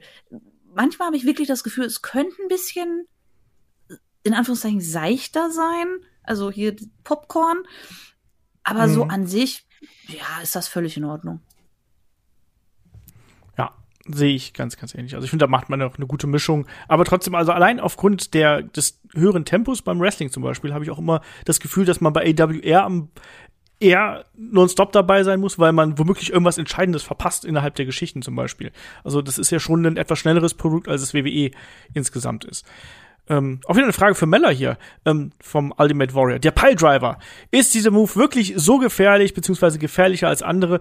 Der wurde früher ja sehr häufig gezeigt und bis auf die Steve Austin Owen Hart Sache ist mir kein Unfall bekannt, wobei der von Owen ja auch ein spezieller Sit-Down Tombstone Piledriver war. Meller, ist ein Piledriver so gefährlich? Je nachdem, wer ihn ausführt, ne? Also, ähm, da kann schon sehr viel schief gehen. So ist es nicht. Also, du, du hängst ja wirklich kopfüber an dem anderen dran, je nachdem, was es natürlich eine Art von Piledriver ist. Und je nachdem, wie stark dich der andere dabei protected beim Runtergehen, ist es halt sehr abhängig davon, äh, wie du dann letzten Endes landest. Also es kann sein, dass dein Kopf nicht mal die Matte touchiert. Es kann sein, dass du ein bisschen die Matte spürst. Im schlimmsten Fall kann es aber halt auch passieren, dass du mit dem Kopf in die Matte gerammt wirst und dann sowas wie bei äh, äh, ähm, Austin passiert. Das kann, also es ist äh, schon ein gefährlicher Move, weil du halt mit dem Kopf voran bist und auch wenig eigene Kontrolle über die Bewegung hast. Aber in dem Sinne äh, ist fast jeder Wrestling-Move gefährlich, weil du vertraust deinen Körper dem anderen an, dass der damit umgeht, als wäre es sein eigener. Und in dem Sinne kann halt immer was schiefgehen. Also wenn es danach geht, dürfte Wrestling nicht existieren. ne? Also dann darfst du halt auch keinen Moonsault mehr machen, weil auch dabei kannst du das Genick brechen. Du darfst keinen Hip-Toss mehr machen, weil auch dabei kannst du das Genick brechen. Äh, du darfst nicht mehr Seile laufen, weil du kannst aus dem Ring fallen und kannst dir dabei das Genick brechen. Es gibt sehr viele Möglichkeiten im Wrestling, dir das Genick zu brechen. Von daher, ja, wie gesagt, also klar, es, es ist ein schwieriger Move, weil, weil du halt so wenig Kontrolle über, über den eigenen Körper in dem Moment hast und über die eigene Bewegung und das Fallen. Aber wenn wir so anfangen, dann, dann können wir das Ding ganz lassen. Also ist so. Es es gab aber auch noch mehr Verletzungen natürlich durch Piledriver entstanden. Und ich glaube auch, der Piledriver, das ist ja so ein, so ein, so ein, so ein Mythos. Ich meine, den gibt's ja schon sehr lange. Der wurde ja, zumindest was ich weiß, von Takao Omori damals erfunden. Und die gibt's ja schon sehr lange. Und da hat man ja auch, einfach weil der so krass aussieht, so nach dem Motto, Kopf direkt auf die Matte und so, da hat man ja auch ganze Geschichten drum gebaut. Und dann auch der Piledriver vielleicht nach draußen auf dem Beton und was da alles passieren kann entsprechend ist da auch diese Story mit natürlich mit entscheidend. Diese Illusion, dass der Piledriver wirklich eine absolut vernichtende Waffe ist. Und klar hat man den auch bei WWE gebannt, eben wegen der Orson ähm. Aber zugleich muss man eben sagen, ähm, man hat bei WWE auch schon ganz andere Aktionen gebannt. Also da will man ja auch nicht, dass Wrestler bestimmte Aktionen nehmen und zugleich verletzen sich dann bei eben bei anderen Aktionen, ohne jetzt irgendwie hier was beschönigen zu wollen. Insofern, ja, also wahrscheinlich ist die, die, die Realität irgendwo im Mittelweg. Ähm, dann fragt der Ultimate Warrior noch, welche fiktiven Charaktere hättet ihr gerne als Wrestler? Also zum Beispiel Bud Spencer und Terence Hill als Tag Team oder Lieutenant Frank Drabin als Manager. Frank Drabin hatten wir damals mal. Ähm, ja, Kai, äh, du als alter, ich meine, du musst ja nur auf deinen Arm gucken eigentlich mit deinen ganzen äh, Comic-Tätowierungen, da muss doch irgendwas dabei sein. ich muss übrigens sagen, ich habe auch hierüber habe ich lange drüber äh, nachgedacht. Und finde, dass, mit, dass man mit Bud Spencer und Terence Hill schon eine sehr, sehr gute Antwort gegeben hat. Übrigens. Ja. Also, finde ich ja, ziemlich geil. Da ja. wäre ich riesiger Fan von. Also fände ich super stark. Ich würde ich würd auch Bud Spencer als Einzelwrestler nehmen übrigens. Also ähm, da könnte ich auch mit leben. Ich habe dann so ein bisschen überlegt, und wenn wir jetzt wirklich komplett ins, ins Fiktive reingehen, ähm, was ich persönlich witzig fände, wäre, ähm, ich, ich fände so eine Art Spider-Man super witzig, weil ich großer Fan von unfassbar schlechten Wortspielen bin. Und ich hätte sehr viel Spaß an den Promos, glaube ich. Ähm, also wenn ich jetzt da auch an, wir haben ja das Match, äh, Tobey Maguire gegen, gegen Macho Man war es, glaube ich. Ja, in, in, in ja. Spider-Man. Bonesaw! Genau. In, in Spider-Man 1. Also, ähm, also mein Pick wäre wirklich, glaube ich, Spider-Man, weil ich das schön dumm unterhaltsam fände mit sehr vielen schlechten Wortwitzen und Facepalm-Sprüchen. Also da würde ich mich sehen. Du bist aber auch gerade ziemlich auf dem Spider-Man-Trip, oder? Ja, das ist, ist auch dadurch die erste Sache, die mir eingefallen ist. Weil, also, weil wenn du halt gerade Spider-Man spielst und ganze Zeit diese dummen Sprüche ins Ohr gekloppt bekommst, ne? Dann, äh, das, das macht was mit dir. okay. Mella, hast du jemanden, den du da sehen würdest? Äh, Leon aus der Resident Evil Spielereihe. Einfach, weil der eh schon Wrestling-Moves macht und genauso dumme Sprüche bringt, aller Where did everybody go? Bingo? ja, nee, keine Ahnung. ob man jemanden aus Mortal Kombat oder so oder Street Fighter mit da reinbringen kann? Ja? Finish him. Würde doch auch passen. Weil Glacier hat damals nicht funktioniert. Stimmt, ich wollte gerade sagen. Aber ich finde Bud Spencer und Terence Hill finde ich halt echt auch schon Das ziemlich ist, ja, das ist cool. die Also perfekte auch, äh, Antwort schon eigentlich. also wirklich, finde ich Ja. unnormal stark. Ähm, und der Kollege fragt noch, ähm, was sind eure Lieblings-Instrumental Entrance Themes? Also es bedeutet quasi, äh, ja, also Entrance Themes, die mit E-Gitarren gespielt worden sind, äh, weil ich Shinsuke Nakamura, auch Austin geht noch damit rein, Undertaker übrigens auch Instrumental Theme, wenn man es so sieht.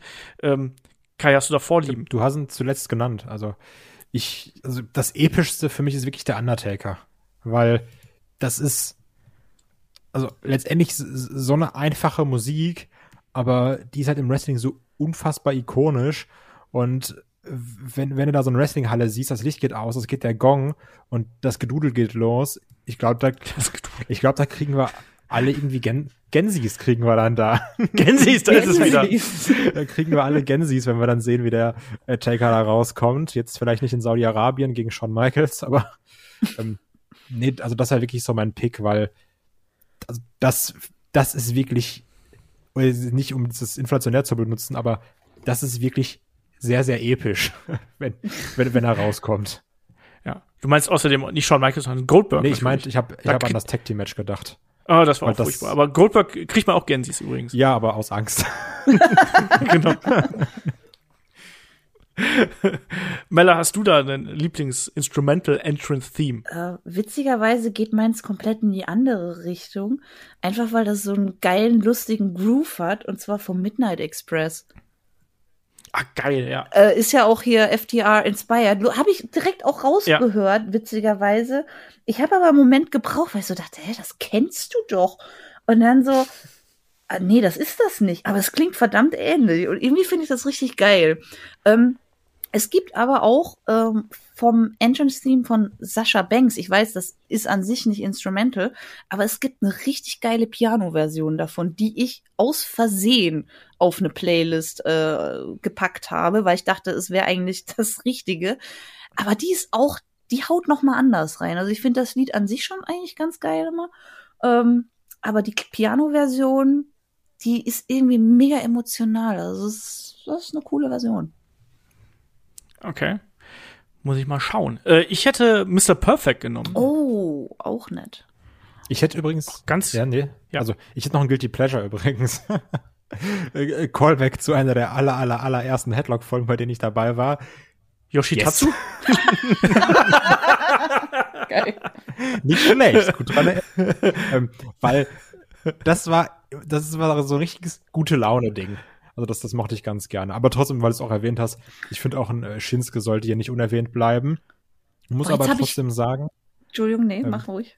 da, dass ich eher Fan auch wirklich von äh, Themes mit Lyrics bin. Was aber auch daran liegt, ich, also jetzt auch wenn wir die halt genannt haben, die ähm, jetzt auch zum Beispiel die von euch, früher war etwas, wenn es nur Instrumental war, trotzdem, es hat einen gewissen Wiedererkennungswert. Mhm. Heutzutage ist es so ein bisschen, yo, Gitarrenriff, was haben wir noch im, im, im Windows Me äh, Media Player? ja, leg das mal drüber, alles klar, noch hier ein bisschen zack, zack, zack, irgendein cooles Geräusch am Anfang, ah, Pistolenschuss haben wir noch, alles klar, pack rein, fertig. Also, damals hat man sich dabei ein bisschen mehr gedacht, auch wenn es keine Lyrics hatte. Deswegen, Ich schmeiß hier noch äh, Walter mit rein. mir- Ah, da ist Stimmt, natürlich, natürlich. Jetzt auch ja. Eine echte Trompete. Ja, geil. habe ich extra für euch nochmal ausgepackt. Mella, wolltest du noch was sagen Äh, dazu? ja, das Schlimme ist, jetzt wo ihr Yoshitatsu erwähnt hat, habe ich auf einmal Kung Fu Naki im Kopf. Äh, ah, das macht mich gerade fertig. Entschuldigung. So, ja, wir können weitermachen. Sorry. Kai schuld. Ja. Ähm, der 1 Sebastian fragt per Discord, ähm, ist WrestleMania eigentlich noch so groß und spektakulär wie vor 10, 20, 25 Jahren, wie es uns verkauft wurde, oder ist dieser äh, Event nur künstlich aufgeblasen und lebt von dem Drumherum? Tja, Mella, wie ist das? Also ich finde, ähm, hier äh, äh, bei dem Corona WrestleMania hat man schon gemerkt, dass das drumherum doch deutlich fehlt.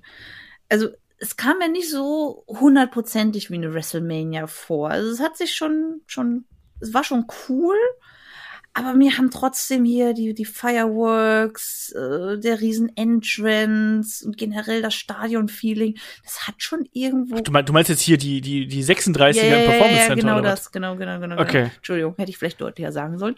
ähm, ne, also wenn du halt wirklich nur die reinen Matches hast, runtergebro auf das runtergebrochen, ist es schon schwierig, das von irgendeinem anderen Pay-per-View zu unterscheiden. Also muss man ganz ehrlich so sagen. Einfach weil, wie gesagt, dieses ganze Drumherum halt fehlt, dieses ganze Stadion-Feeling und das auch eben aufgebauschte. Ähm, aber so an sich, Aber ist das nicht bei jeder ja, Wrestling-Show so? klar. Das, deswegen, aber das, Hä? darauf wollte ich gerade hinaus. Entschuldigung. Nee, aber so an sich freue ich mich trotzdem jedes Jahr auf Mania und mir ist eigentlich fast egal, wie die Card ist und, und wo die sind und, und was da jetzt an Feuerwerk und ob da jetzt Jets drüber fliegen und so. Ähm, ich will halt America the Beautiful von irgendjemanden hören in einer schönen Version und dann kann's losgehen und ich will eine Crowd haben, die auch Bock auf Mania hat und dann bin ich eigentlich schon zufrieden und dann ist das auch für mich Mania. Aber ich kann verstehen, dass, dass einem so ein bisschen das Feeling verloren geht auch. Kai, wie siehst du das? War WrestleMania früher größer? Mm, Also faktisch ja eigentlich nicht, ne? Wenn man sagt, jetzt sind es mehr Zuschauer, auch wenn die Zahlen immer ein bisschen erfunden wirken. Und also ich glaube, es ist natürlich schon so, wie, wie der äh, Sebastian auch sagt, dass es heutzutage trotzdem sehr künstlich aufgeblasen ist. Ne? Also wenn ich jetzt dran denke, im Normalfall oder in, in, de, in der perfekten Wrestling-Welt, wie ich sie mir als Fan vorstelle, ist dann WrestleMania eben das Ende einer großen Fehde, die sich über Monate aufbaut und nicht im Rumble oder sich im, im Rumble-Monat fragen, du, was ist eigentlich das Main-Event, was sich am besten vermarkten lässt? und welchen Part-Timer können wir dieses Jahr eigentlich ausgraben? Also klar, natürlich, da spricht auch vielleicht wieder so ein bisschen der Pessimist aus der aller, allerersten Frage aus mir. Ähm, aber ich glaube, das liegt auch ein bisschen daran, dass wir jetzt alle, also jetzt die, die auch Podcast machen oder auch Podcasts hören und sich halt sehr stark mit Wrestling beschäftigen, mehr in der Bubble drin sind als noch vor ein paar Jahren. Ne? Also ich glaube, wenn du damals, war das natürlich nicht so möglich wie heutzutage, die ganzen Backstage-Infos hattest und dann hier und das alles mitbekommen hättest, dann hätten wir vielleicht Sachen auch nicht so abgefeiert, wie wir es damals gemacht haben. Also es ist dann auch immer so ein bisschen die Frage, man macht sich auch selbst dadurch viel kaputt. Aber prinzipiell würde ich erstmal der Sache zustimmen, dass sich WrestleManias früher größer angefühlt haben. Oder Ja, wichtiger das ist auch angefühlt was ganz haben. furchtbar. Ja, aber das ist halt auch was ganz furchtbar ähm, Subjektives, ne? Also es hat sich ja alles früher größer angefühlt, einfach weil man auch größer, äh, kleiner gewesen ist. Ja. Außer du Also- warst immer schon klein. Ich war immer schon sehr klein. Mann, da da habe ich gedacht, Shaggy wäre mal nicht dabei und ich komme um kleinen Witze drumherum, aber nein, Mella macht das. Äh, war schön mit dir, Mella. Übrigens, das war der letzte Podcast äh, mit Mella. Ich habe mich eingewöhnt, es tut mir leid. Ich wollte mich doch Ja, ja, ich wohlfühlen. mag das schon. Ja, ja. Hm, wir sorgen. Ich lese dir jetzt wieder aus, aus dem einen Buch vor, dann ändert sich das wieder. Wer No Holds Barred gehört hat. ähm, nein, aber es ist ja nun mal einfach so, klar hat früher WrestleMania subjektiv größer gewirkt, auch vielleicht dadurch, weil man nicht so viel ähm, Wrestling insgesamt gehabt hat. Man hatte viel weniger Shows, man hatte äh, viel weniger Pay-per-Views, wenn man jetzt wirklich sehr weit zurückgeht. Ähm, das se selbst kleinere Promotions haben ja mittlerweile schon die Möglichkeiten, da mit entsprechender Deko und allem drum und dran ein großes Event auf die Beine zu stellen. Klar fühlte sich das größer an, aber so die Bedeutung für das Wrestling und äh, für all das, was damit zusammenhängt, die ist nach wie vor riesig groß und die ist enorm und das zeigt sich ja auch immer wieder, dass, also ich streiche jetzt mal die Corona-Jahre, weil das ist eh nicht repräsentativ, aber das zeigt sich ja dann auch immer wieder, was da um WrestleMania herum passiert. Also wenn man dann in, in, in den Städten ist, wo WrestleMania stattfindet, was da alles an Wrestling ist und wie viel Tausende von Menschen um die ganze Welt reisen, um davon zu berichten, um das sich anzuschauen, um, um einfach dabei zu sein, um eine gute Zeit zu haben. Das ist schon crazy. Und da würde ich dann sagen, so, nee, also WrestleMania ist halt so groß, wenn es unter optimalen ähm, Bedingungen stattfindet. Und durch WrestleMania entsteht auch so ein ganzer Ökokosmos. Ich habe das ja auch schon ähm, erlebt in, in Dallas zum Beispiel, wo dann zig Shows drumherum stattgefunden haben. Oder Shaggy hat es ja auch damals äh, erklärt und so. Also da muss man doch mal schauen, wie viel, wirklich, wie viele Leute da äh, an einen Platz kommen, um sich Wrestling anzuschauen, um Teil von Wrestling zu sein. Und das gäbe es ohne Wrestling nicht. Und wir vergessen jetzt ganz und gar die ganzen Fans von ähm, ja, weltweit quasi. Wenn man sich dann anschaut, wie da die, die Zahlen sind, wie viele Leute schauen sich das an. Also klar ist es alles ein bisschen künstlich und natürlich reitet man da sehr, sehr, sehr auf der eigenen Historie rum, aber WrestleMania ist halt riesig. Das ist nun mal der, der fucking größte Wrestling-Event im Kalenderjahr und da, da können einfach andere Shows nicht gegen anstinken. Das ist nun mal so. Da ist die Aufmerksamkeit äh, in der Zeit blickt komplett Richtung WrestleMania, wenn nicht gerade Corona ist oder so. Ähm, der Sebastian fragt noch, ähm, ihr habt im letzten Videocast mehr oder weniger gesagt, dass mit William Regal die wohl letzte verbliebene Säule des alten NXT entsorgt wurde und damit auch die letzten Überreste Triple H-Ära. Da wusste man noch nicht, dass da noch ein Samoa Joe danach kommt, aber egal. ähm, inwiefern haltet ihr es für möglich, dass Hunter irgendwann der Kragen platzt und er gegen McMahon, Khan, also nicht äh, Tony, sondern Nick und Ach, Co. Mobil macht? Und wie viel Backup hat er eigentlich noch in der Company intern? Immerhin wurde seine Arbeit bei NXT mittlerweile ja fast komplett ausradiert. Mella hat einen Lachkrampf. Ach, schön. Kai, willst du antworte antworten? direkt. Und lache mal meinen eigenen Gag weiterhin. Super. ähm, Antworte ruhig, ich lache im Ja. Stillen weiter. ja, ja, mach, mach du. Ich gebe dir Zeit. Okay, Ich- okay.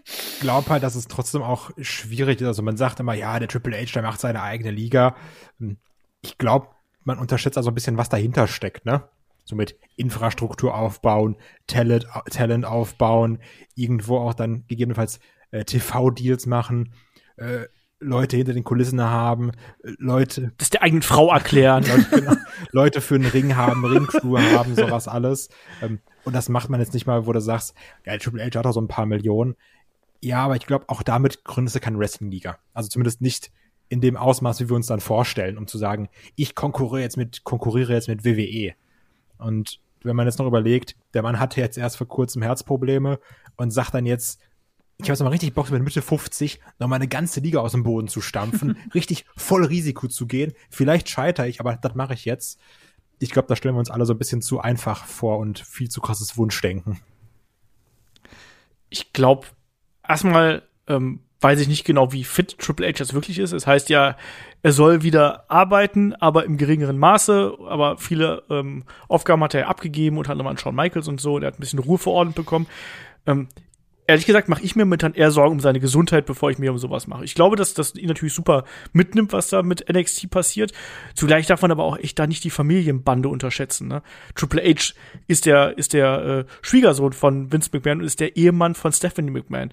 Ähm, der wird nicht einfach der was, also weiß ich nicht, das das kannst du doch, das kannst du das das wird er nicht machen, weil er dadurch mit der kompletten Familie brechen würde ähm, das, ich kann mir das nicht vorstellen, dass da irgendwas passiert. Ich glaube auch nicht, dass, also vielleicht platzt ihm da der Kragen. Ich glaube auch, dass da, dass da ordentlich gestritten wird und ich glaube auch, dass die Beziehung zwischen Vince und Triple H mal besser gewesen ist.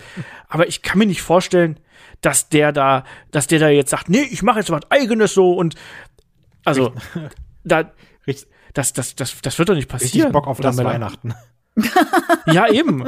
Äh, Nee, du, also ähm, Triple H, wir machen jetzt einfach NXT komplett platt von dir. Willst du ein Stück Truthahn eigentlich?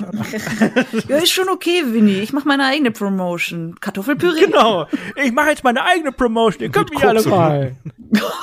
genau. Dann sind wir beim Wrestling Bash. Ähm, nee, ich, also ich, ich, ich sehe es da wirklich wie ihr. Zum einen, ob, ob der da Bock auf das Risiko hat, gerade gesundheitlich angeschlagen, und zum anderen, ob der da Lust hat, komplett mit der McMahon-Familie zu brechen. Das sehe ich halt beides einfach nicht kommen. Ja. Deswegen. Da muss man auch, der, ist halt auch nur ein Mensch. Da darf man auch nicht, äh, das, da, da spielt auch noch mehr rein, als irgendwie das Wunschdenken, da seine, seine Vision um, äh, umzusetzen, sondern ich glaube auch, dass der, da wird man mit ihm geredet haben und der wird da auch wütend gewesen sein. Das heißt ja auch, er soll da am Boden zerstört gewesen sein. Äh, kann ich mir auch total vorstellen, dass man dann sehr wütend ist. Aber dann sich so komplett gegen die Menschen zu stellen, mit denen du die letzten 25 Jahre verbracht hast, so Pi mal Daumen. Also, sorry, nee. Also, das, nee, da wird gerade ordentlich der, der Haussegen schief hängen und so, aber ich glaube, da wird man auch weiterhin zusammenhalten und zusammenarbeiten. Das wird nicht anders laufen.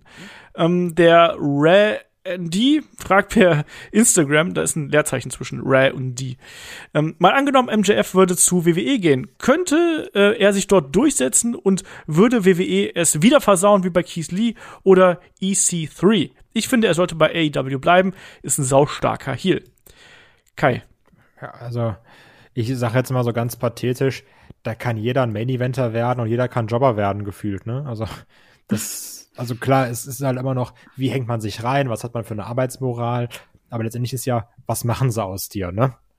Und hast du Befürworter ja, und so? genau, hast du Befürworter. Also wie viele Leute gibt's, wo wir damals gesagt haben, oh, die werden Star Main Roster, die sind komplett abgekackt, da wurde nichts draus gemacht. Dann gab's damals Roman Reigns, wo wir alle gesagt haben, Leute, wir finden den scheiße, bitte hört auf. Äh, da wurde weitergemacht bis zum geht nicht mehr. Also das kann man so pauschal nicht beantworten. Ich sage aber auch ganz klar, lassen mal da, wo er ist. Da ist er gut, da weiß er, was er hat. Und, ja. Und ich, ich glaube, der ist ja auch relativ gut befreundet mit äh, Cody, wenn ich mich nicht irre. Also, das, das darf man auch nicht unterschätzen, so, wenn man jetzt sagt, man möchte auch mit Leuten zusammenarbeiten, die man vielleicht mag und kennt. Also, so Sachen sind ja auch wichtig. Das stimmt. Mella? Ja, kommt halt auch immer drauf an, was man selber möchte. Also ich meine, der hat sich jetzt bei AEW sehr viel aufgebaut und ist da jetzt ein großer Fisch im vermeintlich kleineren Teich. Ich weiß halt nicht, ob der da nochmal überhaupt Bock hat, ein kleiner Fisch in dem vermeintlich größeren Teich zu sein. Ich denke mal schon, dass der sich irgendwo durchsetzen könnte, aber die Gefahr, dass aus ihm eine völlige Lachnummer gemacht wird, ist halt immer da bei WWE, ne? Stimmt. Aber passend dazu haben wir auch noch eine andere Frage bekommen vom Straight Edge Derby-Fan, auch per Discord. Und er fragt, ähm, denkt ihr, Leute wie Young Bucks, Kenny Omega etc. werden nur noch bei AW und irgendwelchen Partner-Promotions von AW wresteln? Oder könntet ihr euch vorstellen, dass sie vor ihrem Karriereende noch mal woanders unter Vertrag stehen könnten und werden? Ähm, und das ist so eine Frage, die kriegen wir auch häufiger geschickt, weil äh, offensichtlich ich finde das so faszinierend, dass viele denken, dass niemand wechseln wird in Zukunft. Also ich kann mir durchaus vorstellen, dass ein MJF irgendwann sagt, ja, also ich habe jetzt hier alles erreicht, ich bin jetzt zehn Jahre bei AW und vielleicht will ich auch mal woanders catchen. Warum denn nicht? Und er sagt, komm, ich probier's mal aus. Ich bin jetzt Mitte 30, äh, ja, irgendwie Mitte 30 dann um den Dreh und ich will mich jetzt mal woanders ausprobieren. Warum denn nicht? Ähm, Kenny Omega und die Young Bucks, Kenny Omega war schon da. Ich glaube nicht, dass er Bock hat. Ich glaube, dass die Young Bucks sagen, ey, wozu? Ne, da sehe ich nicht. Äh, aber ich glaube, dass wir in Zukunft noch diverse äh, AW-Wrestler, wo jetzt vielleicht viele sagen werden, die werden nie zur WWE gehen, ähm, dass wir die da noch sehen werden. Vielleicht nicht nächstes oder übernächstes Jahr, aber warten wir fünf oder sechs, sieben, acht Jahre ab. Einfach, die müssen doch auch mal was anderes aber, sehen. Ja, oder? Du musst aber nochmal unterscheiden, ist es jetzt ein MJF, ist es ein Wardlow oder sind das jetzt die Young Bucks und Omega, die faktisch AW gegründet haben. Ne? Also ja, ja. das ist jetzt hier, das, also du fragst jetzt ja auch nicht, du, wird ein Vince McMahon eigentlich mal bei AW auftauchen? Also ne, jetzt geht Uli Hoeneß zu BVB. Also, ne, so Sachen eben. Also so Young Bucks und das, das ist ja also so wie WWE das Baby von ähm, hier Bumsi ist, äh, Vince McMahon. ist, äh, ist der Name nicht eingefallen, schon so oft gesagt heute. Limit ist erreicht, wie oft ich den Namen sagen kann. Und so ist dann eben AW das Baby von den Young Bucks und Omega und auch von Cody Rhodes. Also ich glaube, also die werden jetzt, da lege ich mich mal ganz stark fest, nicht nochmal woanders auftauchen. Das Einzige, was ist, dass sie irgendwann nochmal bei New Japan wresteln werden. Und sei es nochmal so, hier übrigens, danke für alles. Mella, wie siehst du das? Ja, ich habe da gar nicht so viel hinzuzufügen. Also es kommt halt auf verschiedene Sachen drauf an, ne? Also allen voran auf den Paycheck. ähm, dann halt auch, ne, wie steht man zu, zu sich selber und seinem Charakter? Also und, und wo kann ich mich quasi ausleben? Wo bin ich glücklicher? Ich finde das immer so auch so interessant, dass Leute wirklich in diesen Schubladen denken, ja, WWE-Guys und AEW-Guys, aber es ist im Grunde als Wrestler nichts anderes als äh, im normalen Leben, wenn du einen Arbeitgeber wechselst. Also wenn du bei dem einen unglücklich bist, dann gehst du zum anderen. es ist relativ simpel, aber wie ihr schon gesagt habt, ne, das wird weniger jetzt bei Omega und den Young Bucks zutreffen, als eben vielleicht bei fällt jetzt spontan keiner an. Ähm, von daher, es, es ist nicht so drastisch und schwierig zwischen den Promotions hin und her zu wechseln, wie sich das manche, glaube ich, immer so ein bisschen vorstellen. Ja, das glaube ich auch. Also ich glaube auch nicht, dass das so eine Riesennummer ist. Und äh, jetzt haben noch alle ihre Verträge, aber es wird eben auch darauf hinauslaufen, dass irgendwann Verträge auslaufen. Wir sehen es jetzt ja schon, dass da äh, einige wahrscheinlich äh, freigestellt werden in Zukunft und da, die müssen dann auch gucken, wo sie untergebracht werden. Ich glaube zum Beispiel, dass, nur als ein Beispiel, einer meiner Lieblinge, dass ein Angelico ganz froh ist, wenn sein AW-Vertrag ausgelaufen ist, damit er endlich wieder das machen kann, was er will. Ich glaube, der hat sich auch eine andere Zukunft da überlegt, als er damals unterschrieben hat. Ähm, deswegen, ich sehe den nicht bei WWE. Gott, weiß nicht. Aber ähm, ich glaube, dass der da eben auch, äh, es wird einigen so gehen, dass irgendwann Frust aufkommt und dass man da auch eine, du brauchst ja auch immer neues Talent für eine gewisse Fluktuation. Du kannst ja nicht davon ausgehen, dass jetzt 30, 35 Leute, die bleiben jetzt immer bei AEW und die wresteln dann immer im Kreis rum. Und dann hast du nämlich sowas wie bei WWE. Ne? Und dass du dann irgendwann nicht mehr genug Talent hast. Deswegen, da muss Fluktuation rein und das wird auch passieren. Ein gewisser Grundsatz wird bleiben. Da werden aber auch Leute zurücktreten. Also ein Kenny Omega zum Beispiel sehe ich auch nicht mehr, dass der noch in fünf oder sechs, sieben Jahren im Ring steht. Ich glaube, der ist dann auch irgendwann durch, wie er gesagt hat. Auch die Young Bucks werden sich früher oder später rausnehmen. Ähm, dann fragt noch der Le Rips per Discord, der geht auf unsere äh, Special Review zu Battle of the Bells ein wo Kai und ich so ein bisschen, nicht negativ, aber ein bisschen zurückhaltend über Jamie Hater gesprochen haben. Und er meinte, wenn man sich so im Internet umschaut, ähm, da wird immer von einem äh, Push für Jamie Hater laut, äh, ne, weil der, die will natürlich Champion werden in der Storyline und wann turnt die denn endlich? Und Kai und ich waren so ein bisschen zurückhaltend und ähm, deswegen fragt er hier nochmal nach. Ähm, würde mich interessieren, was euch daran oder an ihr genau nicht gefällt. Ähm, denkt ihr, sie ist noch nicht so weit, was ihre Technik betrifft, oder ist der Charakter zu uninteressant? Kai. Also man könnte quasi sagen, wir haben die gehatet. Stimmt doch gar nicht, haben wir gar nicht. Ja, aber dann hätte ich den Wortwitz nicht machen können. Ich so, muss okay. dabei bleiben, also ähnlich wie ich es auch in der, in der Review gesagt habe, mir ist die einfach zu egal. Also die, die ist für mich gerade einfach nur Beiwerk von Britt Baker, die mit rausläuft. Und ja, also klar, man sieht ja die Ansätze, dass sie da auch turnen kann oder turnen wird natürlich auch. Und gerade mit den Reibereien, die es dann auch bei Battle for the Bells gab. Ähm, off Battle the Bells off the übrigens. Bells. Ähm, das ist, also, dass es da dann auch so gewisse Probleme im Team gab, in der Absprache, auch wo sie gesagt hat, hier, mach so und so, nimm den Gürtel, haut zu. Und auch Britt Baker gesagt hat, hier, Hammer Schnauze, lass mich mal machen. Also, aber, also mich persönlich holt das 0,0 ab. Und das ist halt auch wieder eine subjektive Sache, ne? Ja. Mella, hast du eine Meinung zu Jamie Hater? Ich mag sie unglaublich gerne. Also ich, ich sehe auch äh, sehr, sehr viel Potenzial in ihr. Aber was ich nicht so ganz verstehe, warum lässt man dem Mädel denn auch nicht mal ein bisschen Zeit? Die ist Mitte 20. Also äh, die, die haben doch noch massenhaft Zeit, da irgendwas aufzubauen und der mal einen Push zu geben. Die ist jetzt auch noch nicht so lange wieder zurück bei AEW. Ich verstehe diese Hetze halt einfach nicht. Also ich, ich sehe anscheinend mehr in ihr als zum Beispiel ein Kai. Aber wie gesagt, das hat doch alles Zeit. Also das, das, das ist auch so eine Sache, die mich bei WWE immer voll oft stört. Wie wenig Zeit die sich mit Sachen lassen. Also, ja, das kann doch ruhig noch ein bisschen dauern und in der Zeit kann sie auch noch ein bisschen äh, ähm, Farbe von, von, das klingt jetzt falsch, von Brit gewinnen. Also, ihr wisst, was ich meine. Sie kann noch auf sie abfärben, was ja. den Charakter angeht, so wollte ich sagen. Ähm, und wenn dann der Turn kommt, dann hat, dann, dann schreien die Leute Juhu, endlich. Und nicht, oh, hätte man auch noch ein bisschen ziehen können. Also, ich verstehe diese Hektik nicht.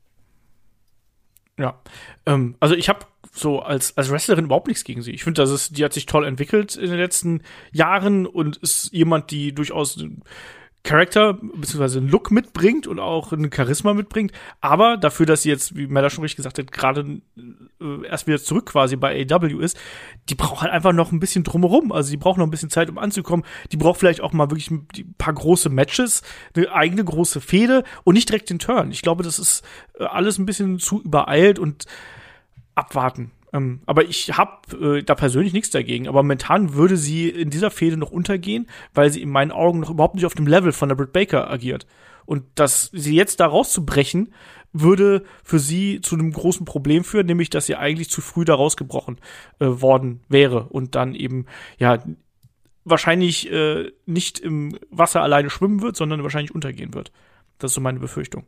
Deswegen, also, ich habe nichts dagegen. Ich habe eher was dagegen, dass man das jetzt äh, zu schnell macht. Also, dass die, dass die Talent hat, äh, steht außer Frage. Ne? Aber ich glaube nicht, dass, äh, dass das jetzt schon der richtige Moment für sie ist, weil den AEW-Zuschauern, die haben noch keine Beziehung zu Jamie Hater. Ne? Das sind vielleicht, wie gesagt, hier ein Subreddit äh, hat er ja äh, hier zitiert, das sind natürlich die beinharten Fans, die sie vielleicht von Stardom und so kennen.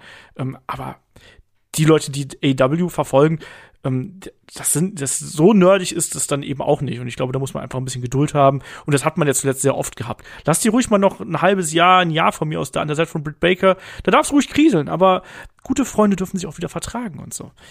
Ähm, ein paar Fragen haben wir noch, ein paar kleinere tatsächlich. Ähm, was haben wir hier noch? Wir haben noch einmal was, äh, was ich erstmal beantworte. Das vom, vom Chemie äh, 1312. Hm.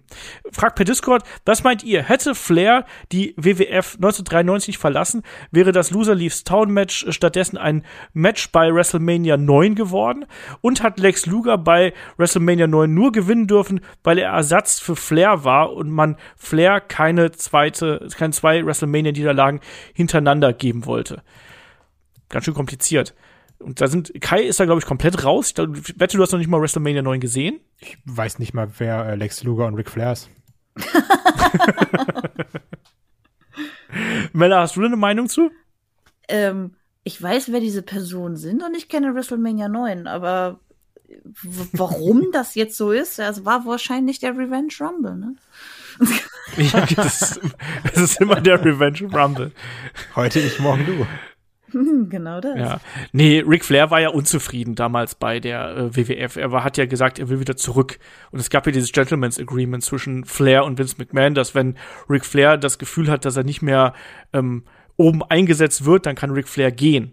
Und da, das, man hat ja ihn so ein bisschen runtergestuft eben äh, nach dieser Fehde gegen ähm, Perfect.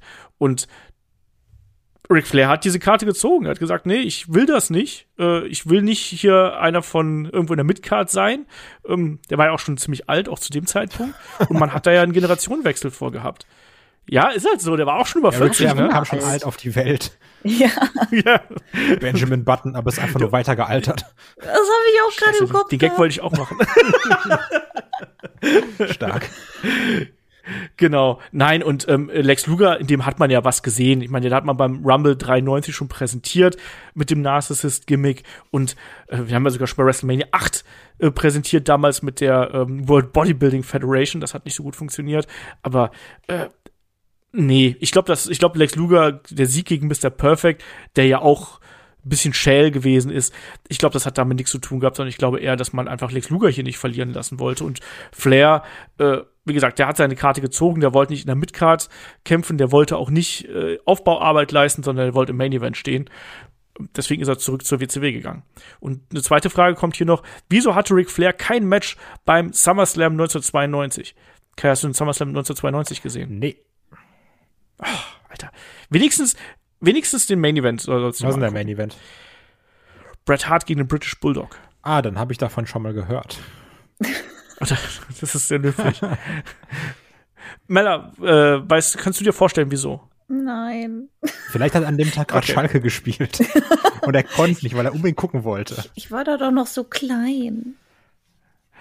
Ich habe es auch nachgucken müssen. Also ich meine, er war natürlich, Ric Flair war natürlich in der Fehde ähm, hier mit dem Macho Man und dem Ultimate Warrior, Mr. Perfect, in welcher Ringecke steht der und dann ist ja Perfect zu äh, Ric Flair gegangen. Ha, Überraschung und hat da die beiden Babyfaces sahen dann eben doof aus. Ähm, ich habe gelesen, ich weiß nicht, ich habe nirgendwo eine Bestätigung dafür bekommen, aber ich habe gelesen, dass wohl Ric Flair auch in dieser Zeit angeschlagen gewesen sein sollte. Ich habe was gelesen von einem äh, einer, einer Innenohrverletzung, sprich, dass der da nicht antreten durfte lasse ich jetzt einfach mal so stehen. Das ist das, was ich ähm, in meiner Recherche rausgefunden habe. Ansonsten war er ja in der Storyline mit, also er war ja mit dabei. Und äh, dieses, diese Geschichte wurde ja dann auch Richtung Survivor Series noch weiter aufgebaut. Insofern, gegen wen er dann antreten sollen? Also dann ist ja auch dann die Frage, waren da noch gleichwertige Gegner? Eigentlich nicht. Und Triple Threat Matches oder so hat man damals noch nicht gemacht. Deswegen glaube ich, dass das eher eine Storyline beziehungsweise eine Verletzungsgeschichte gewesen ist, dass man ihn hier aus dem Titelgeschehen rausgehalten hat. So, jetzt haben wir wirklich noch ein paar kleinere Fragen. Eine Frage von Mella, von dem One Sebastian. Ähm, was bräuchte die NWA, um zur dritten großen Kraft im Wrestling zu werden? Das ist die große Frage, will die das überhaupt? Also äh, die NWA ist ja so ein Nischenprodukt. Also die, die machen ja so ein bisschen auf Oldschool, für die, die es äh, nicht so kennen. Bisschen. Ein bisschen, ganz, ganz wenig. und, und ich persönlich finde das ja sehr cool. Also es macht schon Spaß. Ähm, Gerade auch, weil die meisten Wrestler da auch gut hinpassen, so vom Stil her. Ähm, aber ich glaube halt nicht, dass das Mainstream-mäßig hinhauen könnte, weil es halt so nischig ist. Also da musst du schon Bock drauf haben. Ich meine, die haben jetzt nicht viel äh, Deko oder irgendwas. Die Wrestler kommen halt einfach aus so einem Vorhang raus. Es gibt äh, Live-Interviews neben dem Ring und solche Geschichten. Äh, es passt auch nicht viel Publikum rein. Und ich persönlich mag das sehr gerne, weil gerade weil es halt so anders ist im Gegensatz zu diesem, diesen den Mainstream-Produkten, sage ich jetzt mal Mehrzahl. Ähm, aber es ist halt einfach nicht dafür ausgelegt, jetzt eine Riesengröße im Wrestling zu werden. Und ich, ich weiß nicht, ob es stimmt, aber ich kann mir vorstellen, dass die eigentlich mit, mit dem, was sie haben, ganz zufrieden sind. Also klar, größer und besser geht immer. Aber so an sich würden die, glaube ich, auch nicht so viel ändern wollen, weil dann wird sich's halt nicht mehr so, so klassisch anfühlen, wie eben, ja, NBA früher, in Anführungszeichen. Ich finde es ganz wichtig, was du halt am Anfang auch gesagt hast, ne? Äh, nischig. Ähm, NWA hat seine eigene Nische und manchmal lebt es sich in der Nische viel, viel besser, als wenn du versuchst, so ja, groß eben. wie andere zu sein oder so groß zu wirken wie andere. Deswegen, ich glaube, also ich kenne jetzt die Geschäftszahlen von NWA nicht, aber ich glaube, das Produkt ist nicht darauf ausgelegt, dass äh, es eben die Nummer eins, zwei, drei oder sonst irgendwas eben. wird, sondern das ist, steht für sich. Und ich glaube, das wird auch nicht funktionieren. Oder du müsstest es dann so auf den Kopf stellen und dann fragt man sich, ja, warum hat man das dann, gemacht? Dann wäre es aber nicht mehr hier das NWA, wie es jetzt ist. Das ist ja eben das ja, Problem. Ups. Ja. Eben drum. Da wirft Meller schon mit irgendwelchen Gegenständen durch die Gegend, weil sie so erbost ja, ist. Meller wütend, Meller Smash. Genau. Da haben wir's wieder. Letzten, letzten drei kurze Fragen. Ähm, der David schreibt via Twitter, würdet ihr es cool finden, wenn ein deutscher Wrestler bei AEW oder WWE mit einem Lied von Rammstein rauskommen würde? Zum Beispiel mit Sonne. Ich hasse Rammstein, ne? What? Geh weg. Für das, für das richtige Scheißmusik. Ach, du hast ja auch keine Ahnung. Ja, es klingt einfach wie wenn. Nee, sag ich nicht, ist egal. sag ich euch neben der Aufnahme. also Kai sagt nein. Äh, was sagt Meller? Das ist halt schon sehr klischeehaft dann wieder, ne? Also dann, dann können ja. wir ihn auch Berlin nennen, ne? Das war genau mein Gedanke, ja, genau. Also, Meller, ich weiß, warum Meller hier bei Headlock gelandet also, ist. Also ja, wa warum nicht, ne? Also wenn es passt und und äh, die die Rechte kriegen, weil sie sich's leisten können und Rammstein sagt, jo, ist okay, generell, why not? Aber für was halt, ne? Es ist schon dann sehr in die Klischeekiste gegriffen, sehr tief. Ja. Deswegen. Ähm, deutschen Wrestler mit, mit, mit Berlin-Gimmick, mit Rammstein-Musik. Alter. Es ist, es ist Freitagabend, es wird langsam spät, man merkt's. Ähm, muss ich nicht haben. Muss ich nicht haben, weil es ist zu viel Klischee und es ist auch zu viel Angriffsfläche und es ist einfach, äh, wa warum? Es, es, es muss nicht sein, dass man da irgendwelche komischen Assoziationen ähm, generiert und äh, das muss ich nicht haben. Aber ich finde, also grundsätzlich finde ich, dass Rammstein eine gute Wrestling-Musik hergibt. Also ich glaube, das kann man was machen, aber es muss nicht unbedingt ein deutscher Wrestler sein, nur weil es Rammstein ist. Ähm, dann haben wir hier noch so eine, so eine, ja, Ratingsfrage quasi vom Thomas dem Zweiten nochmal. Ähm, wie würdet ihr die vier äh, Wrestler der AEW Pillars, also ähm, MJF, Darby Allen, Jungle Boy und Sammy Guevara bislang bewerten? Fanfeedback, Matchqualität, Micwork, Storylines und wenn ihr wollt, noch ein eigenes Kriterium. Wir machen einfach mal von eins bis fünf und ganz schnell hintereinander. Ähm, Kai darf anfangen. Ach, ach so, okay, ich dachte, ich soll jetzt in eine Reihenfolge setzen. Boah. Du kannst auch eine Reihenfolge setzen und dann ein bisschen was dazu sagen. Ja, Komm, mach mal so, ist vielleicht schneller. Also auf eins weil ich halt großer Promo-Fan bin, äh, muss ich einen MJF setzen. Ganz klar, weil ich damit sehr viel Spaß habe. Aber auch nicht so bekloppt bin wie David und sage, MJF ist ein fantastischer, überragender Wrestler. Weil, Unfassbar. Ja, weil das ist einfach Quatsch, das zu sagen. Der, der ist schon gut, aber so, da wird auch mal die Buchse anlassen, ne? Also ganz klar. Ähm, deswegen holt MJF mich am meisten ab von denen. So, wo ich dann also das war auch ähnlich wie bei, bei äh, Mellers äh, Verwandten da, wen ich gesehen habe und direkt mir gedacht habe, ey, den mag ich einfach. Ich kann dir nicht genau sagen, warum. War ein Jungle Boy. So, den sehe ich super gerne. Ich freue mich jetzt auch, dass er Tech Champ geworden ist. Auch wenn ich sagen muss, das Match war echt nicht so gut. Da habe ich mir irgendwie mehr erhofft, wenn ich ehrlich bin. Und da gab es auch von beiden Teams schon bedeutend bessere Matches. Und das lag jetzt auch nicht an dem äh, Ray, an der Ray Phoenix Verletzung, sondern das war alles irgendwie nicht so wirklich rund.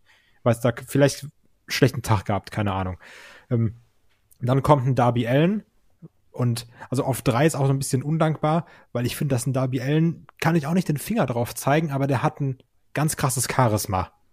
Also irgendwas hat der, wo der rauskommt, du denkst so, boah, der bleibt im Gedächtnis, der hat irgendwie einen krassen Look. Die Suicide Dives von dem, die sind wirklich unfassbar. Also, wie der sich da aus dem Ring schmeißt jedes Mal, auch nicht durchs ähm, obere, sondern durch, durchs untere Seil, Dingsbums, Lücke, ist wirklich heftig. Und wer mir leider, was heißt leider? Nö, tut mir auch nicht leid. Wer mir am wenigsten gibt, ist ein Sammy Guevara. Also ich fand die TNT-Title Reign ziemlich langweilig. Ich finde es klar cool, dass er ein Fighting Champion ist. Und auch das Match gegen Daniel Garcia zum Beispiel war nicht schlecht. Aber so emotional passiert da bei mir gar nichts. Und das ist ein sehr, sehr wichtiger Faktor für mich. Boy. Ja, ähm, meine Reihenfolge ist genauso. Ach, schön, schön, Genau dann können wir jetzt beenden, Noch- weil meine auch, danke.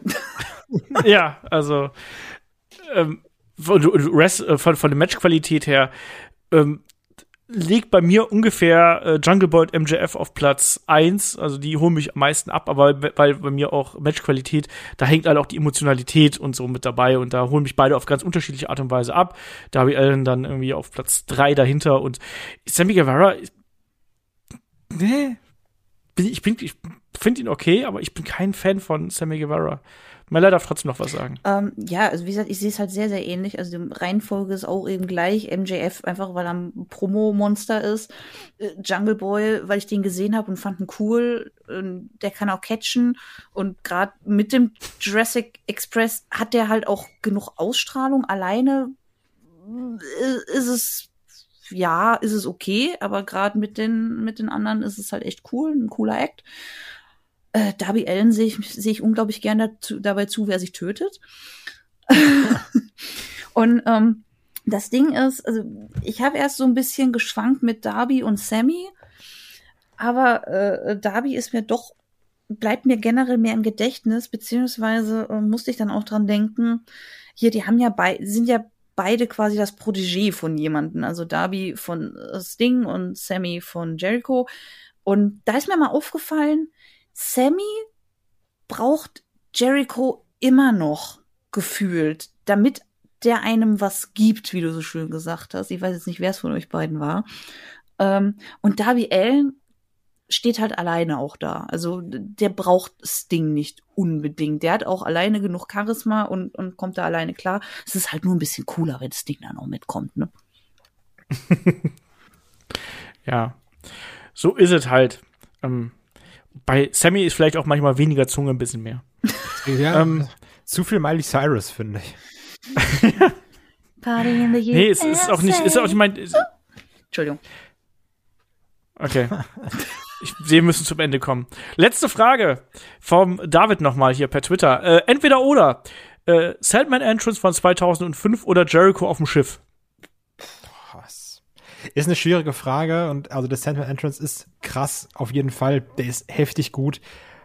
Aber ähm, weil ich es irgendwie jede Woche geiler finde, ich liebe den Judas Entrance, ne? Also ich würde deswegen den nehmen. Ja, Dito. Sage ich jetzt einfach mal.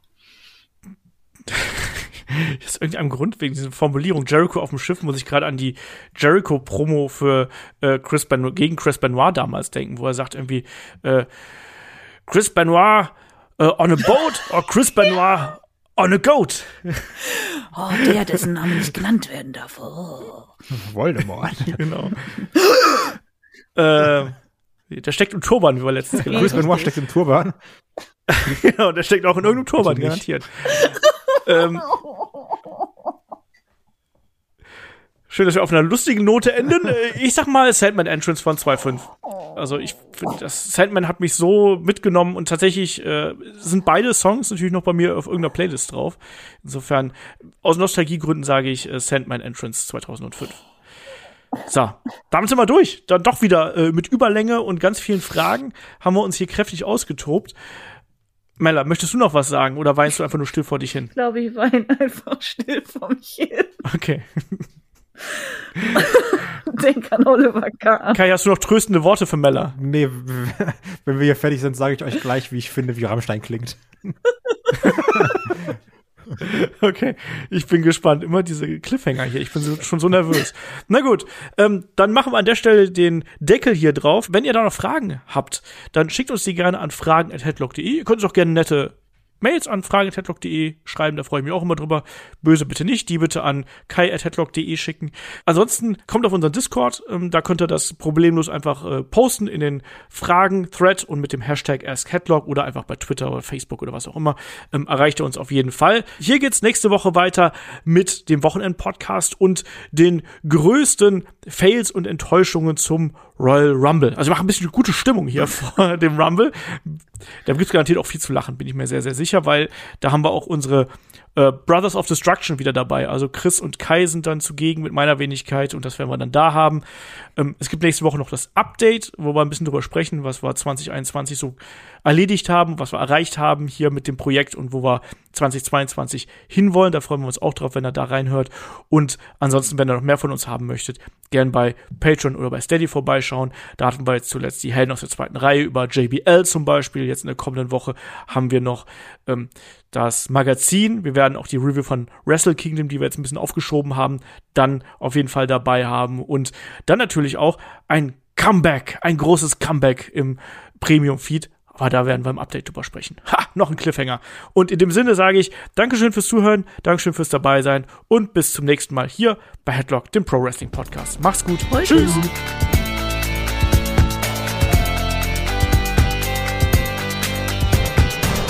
Headlock, der Pro Wrestling Podcast.